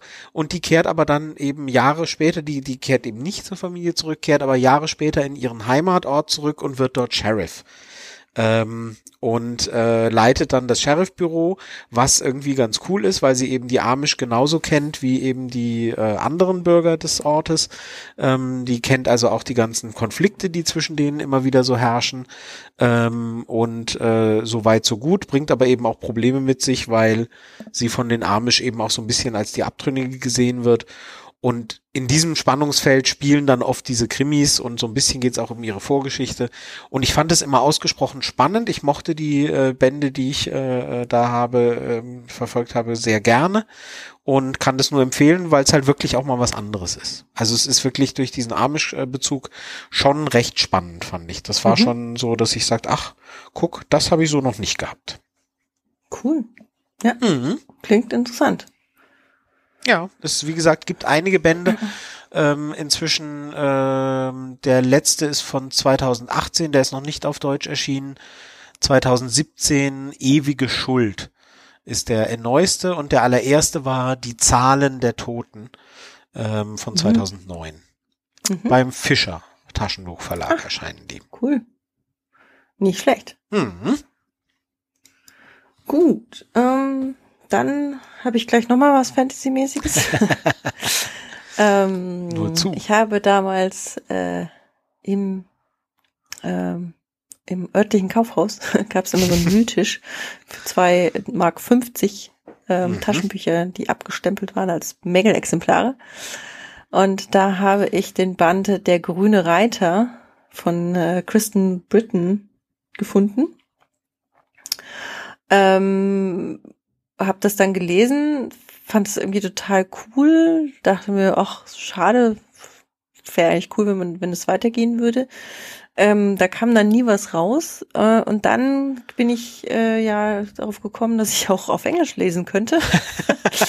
und habe durch Zufall entdeckt, ach, das ging tatsächlich weiter. Also sie hat weitere Bücher geschrieben und habe daraufhin dann ähm, die Serie auf Englisch weitergelesen. Und es gibt jetzt mittlerweile sechs Bände. Am siebten arbeitet sie und sie hat noch eine kleine Novelle letztes Jahr rausgebracht. Mhm. Ähm, und es geht eben um Kerrigan, äh, eine die Tochter eines ähm, Händlers, ähm, die auch auf einem Inter Internat ist. Ähm, die, glaube ich, zum Anfang auch noch gar nicht so richtig weiß, was sie eigentlich will. Also eigentlich ihr Vater, also ihre Mutter ist, glaube ich, gestorben und ihr Vater erwartet so ein bisschen, dass sie da halt äh, sich halt ausbilden lässt und dann sein äh, Erbe übernimmt. Und ihr ist eigentlich gar nicht so danach. Und ähm, ich weiß nicht, ob sie, ob sie Ausreißen nimmt aus der aus diesem Internat oder wie es kommt, aber auf jeden Fall begegnet sie ähm, plötzlich einem sterbenden grünen Reiter. Also der hat tatsächlich eine, eine grüne Uniform an, hat ein Pferd und ähm, diese grünen Reiter sind die äh, persönlichen Boten des Königs. Mhm. Ähm, sie sind also nicht nur die, die persönlichen Boten, sondern sie sind eigentlich so eine Spezialtruppe. Mhm. Ähm, die haben alle ähm, eine besondere Gabe jeder eine andere. ähm, die sie, also die, die hören auch irgendwann sozusagen den Ruf und finden irgendwie einen Weg äh, zum Hof, um dort dann in den, bei den Grünen Reitern aufgenommen zu werden. Und dieser Grüne Reiter hat eben ein, ein, äh, eine wichtige Botschaft und äh, stirbt und bittet sie drum, ähm, doch unbedingt ähm, das an den Königshof zu bringen. Und gibt ihr auch seine, seine Brosche mit. Mhm. So, so, so ein goldenes Pferd, glaube ich. Ähm, ja, dann macht sie sich auf den Weg. Und äh, wie der Zufall es so will, äh, stellt sich heraus, dass auch sie eine besondere Gabe hat. und dass sie eigentlich zu den grünen Reitern gehört. Und ähm, mhm. sie ist, ähm, ist eine, ich ist eine Ich-Erzählerin? Nee, ist keine Ich-Erzählerin. Ähm, ich finde sie total sympathisch. Also das ist so eine, so eine, die, die, die echt jemand ist, die eine Heldentat vollbringt, aber trotzdem irgendwie ähm, jetzt nicht vor Selbstbewusstsein strotzt. ähm, und einfach die, die mir persönlich total sympathisch ist. Ähm, ich finde diese, diesen Weltenaufbau total spannend mit diesen grünen Reitern. Ich finde das irgendwie, das erinnert mich halt an so Jugendzeiten, wo man das so besonders gern hatte, wenn Leute einem Orden zugehörig sind, so Burg Schreckenstein.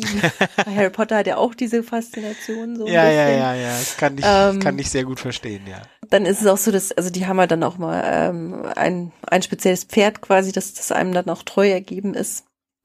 Und ähm, es ist auch ganz klar angedeutet, dass ähm, dieser junge, sehr junge König, also noch nicht so lange, glaube ich, äh, auf dem Thron sitzende ähm, dass der sie ganz faszinierend findet. Mhm. Wir ahnen, wo ähm, das hinführt. Ja, bisher führt es noch nirgends hin. Das Ach ist so. das Schlimme. ähm, äh, und es und dann gibt es gibt auch so eine Art Elfenrasse, die aber sehr zurückgezogen ist. Ähm, es gibt auch hier einen eine Art magischen Wall ähm, und diverse Komplikationen und Intrigen. Ähm, und ähm, ich find's großartig. Ich habe das fünfte Buch gelesen und das verschlungen und ich habe das sechste schon lange hier liegen, aber ähm, ich komme einfach nicht dazu. Aber ich freue mich tierisch drauf, das zu lesen. Ähm, es wurde, es war damals, als ich es auf Deutsch gelesen habe, bei Knauer, war dann eine Zeit lang verschwunden und dann kamen sie nochmal neu raus. Ich glaube bei Heine mittlerweile. Ähm, die Autorin ist auch ähm, so recht aktiv Facebook oder Instagram oder so. Ähm, gibt dann auch manchmal so ein bisschen Sneak Peeks auf ihre Manuskripte. Sie schreibt äh, mit Hand. Hm, okay. ähm, und es gab letztes Jahr einen äh, Kickstarter einer Komponistin, die inspiriert durch die Bücher ähm, einen Soundtrack für die Bücher geschrieben hat. Mhm. Also man sieht, es gibt da schon so eine kleine Fanbase. Mhm, offensichtlich. ja, und ähm, ich finde das einfach eine herzerwärmende ähm, Abenteuer-Fantasy-Reihe. Mhm. Mit einer tollen Heldin, meiner Meinung nach. genau. Ja, wie gesagt, äh, äh, auch die kenne ich gar nicht, aber äh, spannend. Ähm, ja, aber gibt's halt, gibt's halt äh, äh auch nur auf ähm, auf, äh, ja, wurde nicht fortgesetzt auf Deutsch, hat's ja gesagt, und von daher. Nee, also äh, Heine hat es dann, Heine hat es dann nochmal rausgebracht und hat dann auch die anderen übersetzt. Ähm, okay. Ich weiß nur nicht, ob sie, also sie sind auf jeden Fall als E-Book noch erhältlich, das weiß ich. Okay. Ob sie alle als gedruckte Bücherausgaben noch normal erhältlich sind, bin ich mir jetzt nicht ganz sicher. Na gut, also kann aber man, man aber schauen. Sie mittlerweile auch auf Deutsch und ja, dann. Ja. Okay. Mein letztes Buch äh, für heute, ähm, da weiß ich äh, sehr genau, dass du äh, das kennst und äh, ähm, äh, da gibt's keine, keine Diskussionen und keine Fragen. es handelt sich nämlich um äh, das uns wohlvertraute Die Tribute von Panem. Yeah. Ähm, genau, äh, von Suzanne Collins äh, sehr bekannt und markant äh, verfilmt worden. Mhm. Ähm, mit Jennifer Lawrence in der Hauptrolle und ähm, äh, in, in vier Teilen, obwohl es drei Bücher sind. Das muss man auch erstmal hinkriegen. Es ist wie früher beim internationalen Frühshoppen mit äh, fünf Journalisten aus sieben Ländern oder so. Ähm, Ja, ähm, es handelt sich um eine um eine dystopische Welt, in der ähm, in der ja die die Zivilisation quasi zu Ende gegangen ist. Ähm, ein mhm. ein ein US eine eine Welt, die die USA wohl mal waren oder mhm. gewesen sein sollen, ähm, äh, wird ähm, durch einen, durch, durch ein, also nein, ist, ist unterteilt in verschiedene Bezirke und einer der Bezirke ist quasi ähm, der, der reiche Bezirk, der also alle anderen beherrscht. Ähm, und äh, ähm, dort, dort werden alle Rohstoffe äh, gesammelt, dort, dort ist Sitz der Reichtum ähm, und alle anderen arbeiten eben für die und hungern. Ähm, und ähm, einmal äh, im Jahr werden eben Hungerspiele veranstaltet, in denen ähm, jeweils zufällig aus den anderen, aus jeweils den, den Bezirken aus äh, jeweils ein äh, Pärchen gezogen wird, ein Junge und ein Mädchen gezogen werden, die also in Hungerspielen dann gegeneinander antreten und wer gewinnt, äh, gewinnt also dann Reichtum äh, bis an sein Lebensende und hat ausgesorgt. Ähm, und äh, gewinnen kann aber äh, nur, wer als letzter überlebt. Alle anderen bringen sich um. Und ähm, ja, das ist so die Geschichte und äh, unsere unsere Heldin Katniss Aberdeen, äh, Aberdeen, Entschuldigung, ähm, äh, gerät da hinein, ohne zu viel zu verraten. Ähm, und ähm, ja, äh, daraus entwickelt sich dann eine Geschichte über mehrere Bände, ähm, die, ja, wie soll ich das sagen? über drei Bände. Über drei Bände, mhm. genau. Vier Filme. ja, ja, ja, ich sagte es vorhin, äh, die ähm, ähm, die am Ende äh, sehr weit führt und und und ähm, na ich, ich verrate gar nicht mehr. Und ähm, äh, der der erste Band vor allem ähm, ist ist absolut faszinierend ähm, mhm. und hat mich total begeistert. Ähm, und und ähm, wie gesagt sie sie gerät in diese Hungerspiele rein und ähm, der der der der erste Band entwickelt einen Sog, der einen einfach nicht mehr loslässt. Ähm, die Reihe wird leider sukzessive dann schwächer, ähm, finde ich zumindest. Ja. Ähm, Band so. zwei und drei, äh, zwei ist noch besser äh, als drei und drei ist dann der der schwächste von allen, finde ich. Wobei er nicht furchtbar ist, ähm, kann man gut lesen, aber aber diese Faszination und und und äh, unglaublichen Sog, den der erste Band hat, den hat er eben nicht mehr. Mhm. Ähm, und ähm, der erste ist halt wirklich äh, den, den, der, der, der, dem kann man sich nicht entziehen. Eigentlich ist es halt ein Jugendbuch. Ähm, und ähm, ich habe es schon und werde es auch weiterhin allen äh, empfehlen, die äh, die Töchter haben im passenden Alter. Ähm, gebt, gebt euren Töchtern dieses erste Buch zu lesen. Ähm, das äh, kann eigentlich nicht verkehrt sein. Das kannst du äh, gleich als äh, als Frau vielleicht noch was dazu sagen. Ähm, wie bitte? Ja, red weiter.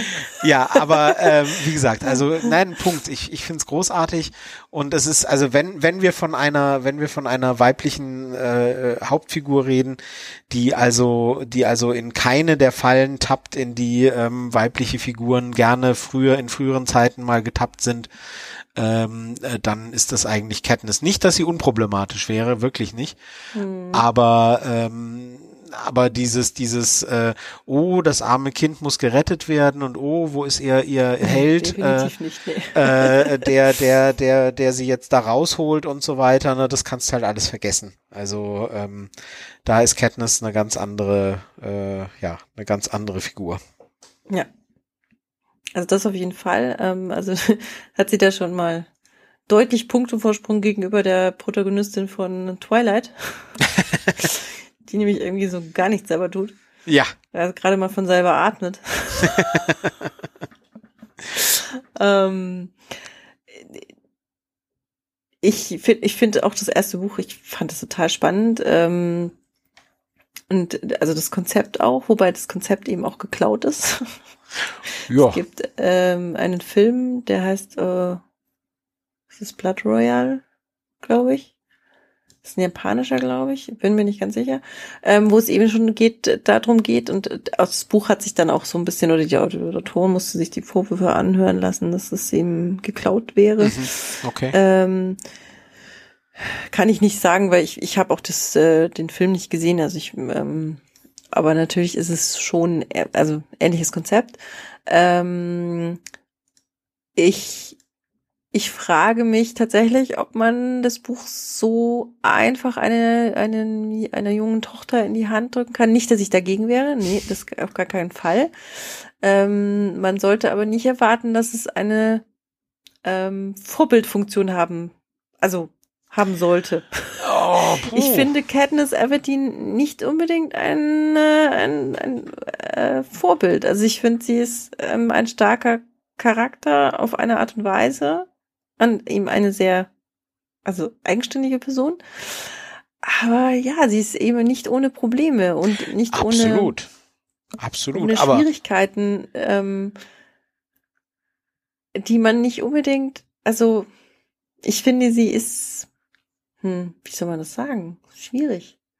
Also ich, ich meine, das macht sie auch, also es macht dann auch die, ähm, ehrlich gesagt, die ganze Entwicklung in, den, in allen drei Büchern so spannend, auch äh, weshalb ich das, den, ist eine vielschichtige Persönlichkeit. genau, die, die weshalb ich auch das ganz das Ende des Buch, der, der, der Trilogie, also wirklich den, den Abschluss so toll finde Mhm. irgendwie. Ähm,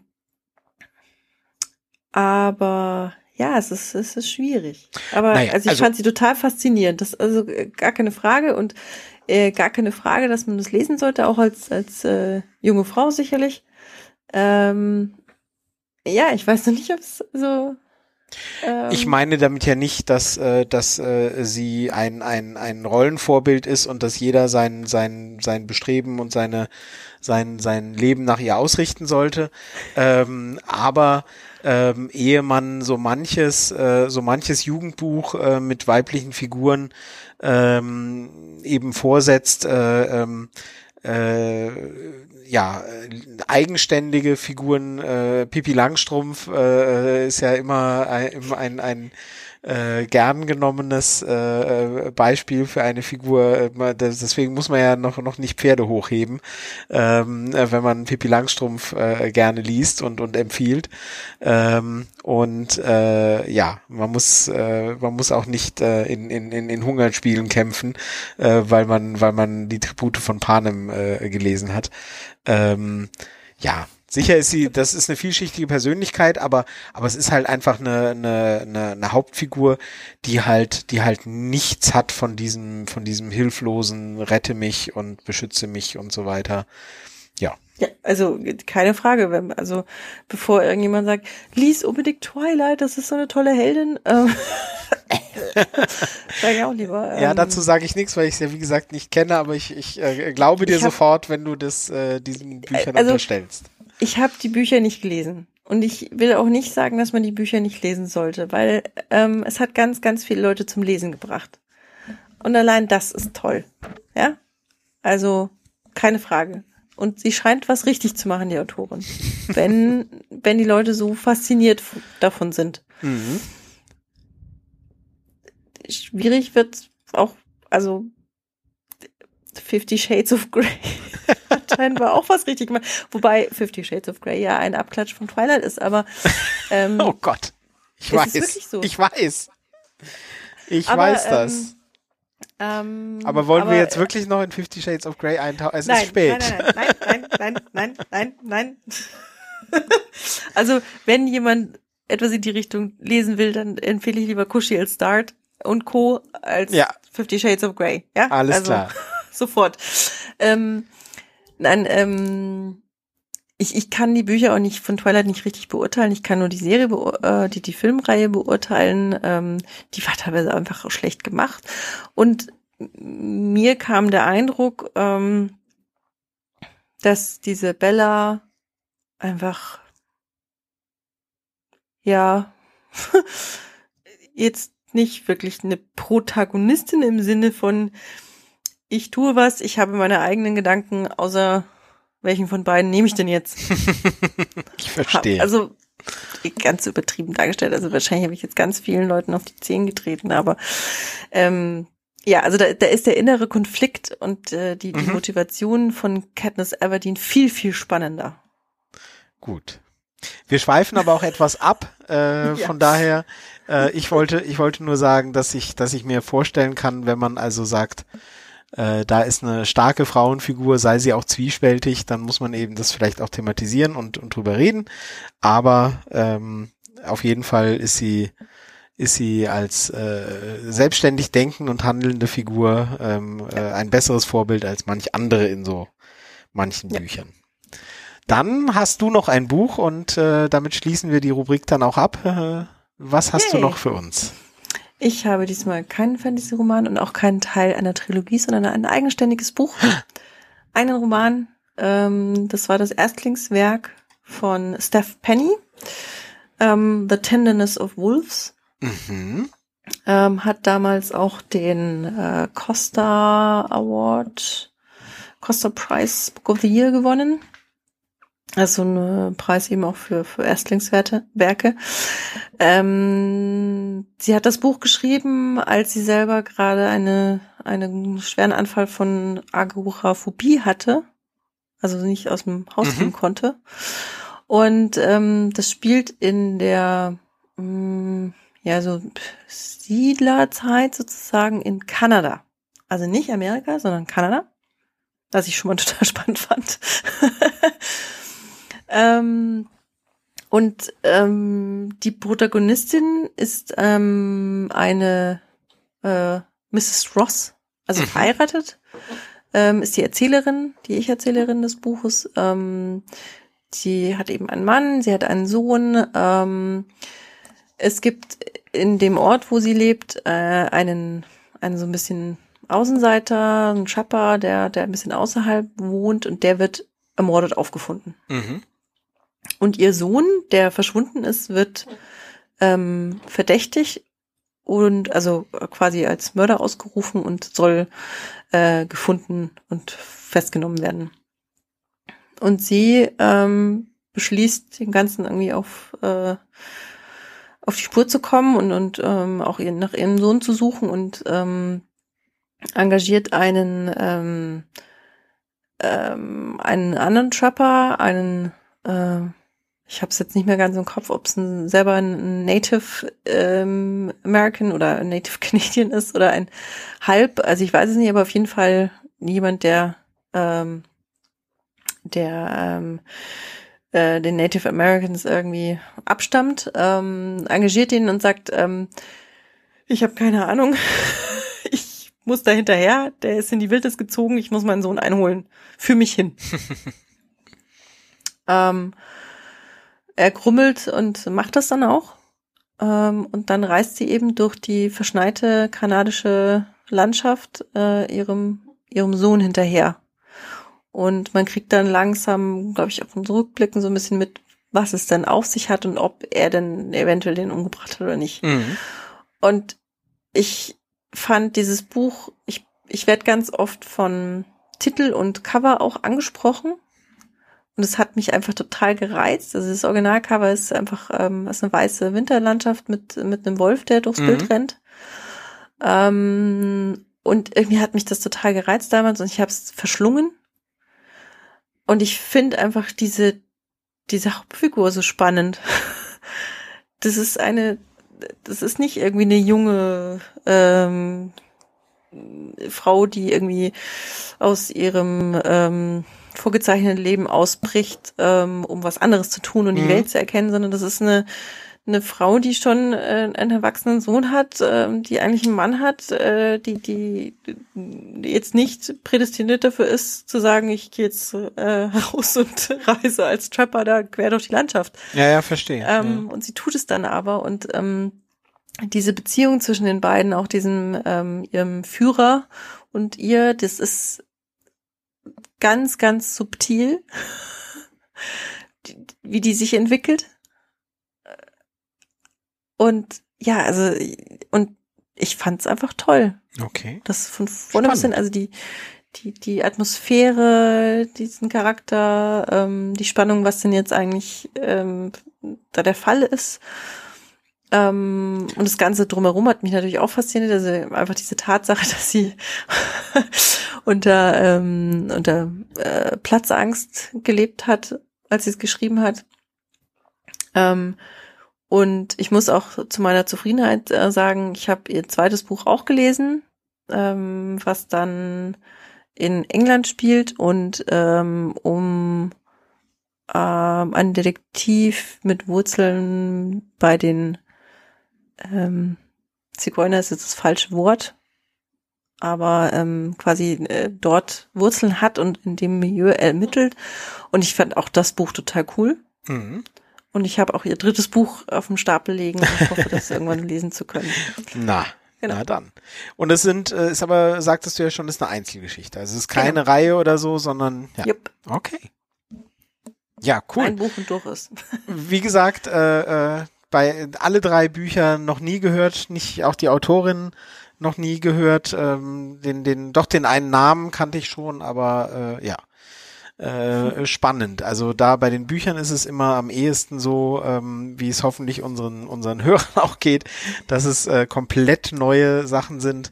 Ähm, ja, wobei, nein, das muss ja auch für unsere Hörer nicht immer komplett neu sein. Manches kann ja auch so, ach ja, wollte ich schon immer mal oder so. Mhm. Aber bei den Büchern geht's mir echt ganz oft so, dass ich sage, uh, ja, nö, äh, ja, aber geht, äh, geht, mir auch so. Gut zu also wissen. Also irgendwie, ähm, ich glaube, es liegt daran, dass es vielleicht auch doch mehr Bücher gibt. Ja, ja. Beziehungsweise natürlich auch das, ähm, das Konsumieren eines Buches dauert einfach ja länger. So ist es. Macht es auch immer schwierig, äh, stelle ich mhm. fest, äh, Bücher zu finden. Deswegen sind es Bücher immer weniger ähm, ja, im, im, im Verhältnis, als äh, weil ein Film hast du halt in zwei Stunden geguckt. Äh, eine Serie hast du in gerade mal anderthalb Jahren äh, für mich die äh, Staffeln zu Ende geguckt von Lost. Ja. Nein, du weißt, was ich meine. Eine Serie kann man auch mal eine, eine Netflix-Serie an einem Wochenende für mich zumindest. Mhm. Ähm, und ein Buch äh, dauert bei mir halt auch definitiv länger. Das ist ja. so. Ja. Ich habe ja. auch, ähm, ich hatte bei einem äh, Mittagessen mit Kollegen über das Thema gesprochen, was ihnen so einfällt. Ähm, es gab jede Menge Filmvorschläge, es gab auch jede Menge Serienvorschläge. Bei den Büchern saßen sie dann da und sagten, hm. Mhm. Mhm. Genau. Ja. Genau, genau. Ja. Und ich lehnte mich entspannt zurück und sagte, Haha. ich bin euch weit voraus, sagtest du, dachtest du. Ich hätte, also wie gesagt, ich hätte noch was in petto, aber das ähm, kann man sich zu anderen Themen das auch noch, genau, äh, da finden wir immer also, noch was, gerade bei den Büchern. Mhm. gut, wir haben noch eine Hausaufgabe, ähm, die wir, ähm, die wir doch dann gerne äh, stellen, uns stellen wollen. Und zwar mhm. haben wir uns überlegt zu sagen, ähm, ja, was, was war denn unsere Idee? Äh, the thematisch haben wir es genannt, äh, je Oller, je Dollar. genau, mit dem Untertitel Most Improved. Richtig, das genau. Das finde ich auch super. äh, und zwar äh, wollten wir uns äh, die Aufgabe stellen, äh, dass wir uns Darsteller, Darstellerinnen raussuchen, die, wo wir sagen, die sind im Alter immer besser geworden entweder sind quasi gereift. Ja, genau, genau. Entweder immer charismatischer oder ähm, auch in der in der schauspielerischen Leistung, auch das kann es ja geben, äh, ähm, in der Ausstrahlung, in der was auch immer, von mir aus auch äh, im Aussehen, ähm, äh, auch das äh, äh soll es ja geben. Ähm, ja, äh, da eben zu sagen, okay, äh, hat mir in Jungen so mittel gefallen oder gar nicht und dann aber, mein lieber Mann, mhm. fand ich den toll oder die oder so, ne? So. Das äh, ist unsere Idee für die Hausaufgabe. Und ähm, da bin ich sehr gespannt, äh, auf was wir mhm. da kommen. Da fallen mir jetzt aus dem Stehgreif schon diverse Sachen ein. Bin ich sehr, sehr neugierig. Und ähm, ja, und die nächste Folge soll auch definitiv nicht so lange dauern. Ähm, du hast ja gesagt, du kriegst sonst Ärger. Halt, ähm, Moment. Ja. Bis die nächste Folge kommt, soll es nicht so lange dauern. Dass Ja, ja. die Folge nicht so lange dauert. Nein, nein, nein, nein, nein. Ich hatte im Kopf, nein, nein, nein. Ich hatte im Kopf, bis die nächste Folge kommt, soll es nicht mehr so lange dauern. Naja, Genau. es ist ja immer noch ein Thema mit den äh, drei Stunden, ne? Ja, ja, ja, wir sind jetzt, äh, ich habe versucht vorhin ein bisschen abzukürzen, aber äh, wir, wir plaudern einfach doch zu gerne und schweifen dann ab. Und aber wie gesagt, ich, ich vertrete ja immer die Meinung, äh, Podcast ist dafür da, ähm, dass man den auch unterbrechen kann. Ich hoffe, ihr habt alle einen guten äh, Podcatcher ähm, wie Overcast oder so, wo man problemlos die Dinger erstens nicht äh, ähm, äh, streamen muss, sondern sich auf das Handy lädt und äh, ähm, dann daraus hören kann. Das heißt, äh, und, und selbstverständlich immer dort fortsetzen kann, wo man gewesen ist, ohne die Stelle wieder suchen zu müssen. Das ist ja wirklich das A und O äh, bei Podcast-Apps. Ähm, und wenn man das hat, dann, dann kann man problemlos auch längere ähm, Podcasts hören. Ich, ich erinnere da nur an den, um einen, einen kurzen Podcast-Tipp vielleicht am Ende noch zu geben. Äh, ähm, alles gesagt äh, von der von der Zeit. Ähm, da treffen sich äh, zwei Redakteure der Zeit, ähm, äh, Christoph Arment und äh, noch jemand, dessen Name mir gerade nicht einfällt, treffen sich mit jemandem und vereinbaren am Anfang mit ihm ein äh, Codewort. Ähm, dass ähm, er jederzeit sagen kann und sobald er dieses Codewort sagt, endet sofort und zwar in dieser Sekunde das Gespräch. Ähm, und das hat dazu geführt, dass es eine Folge mit Herbert Grönemeyer geht, gibt, die halt über fünf Stunden geht.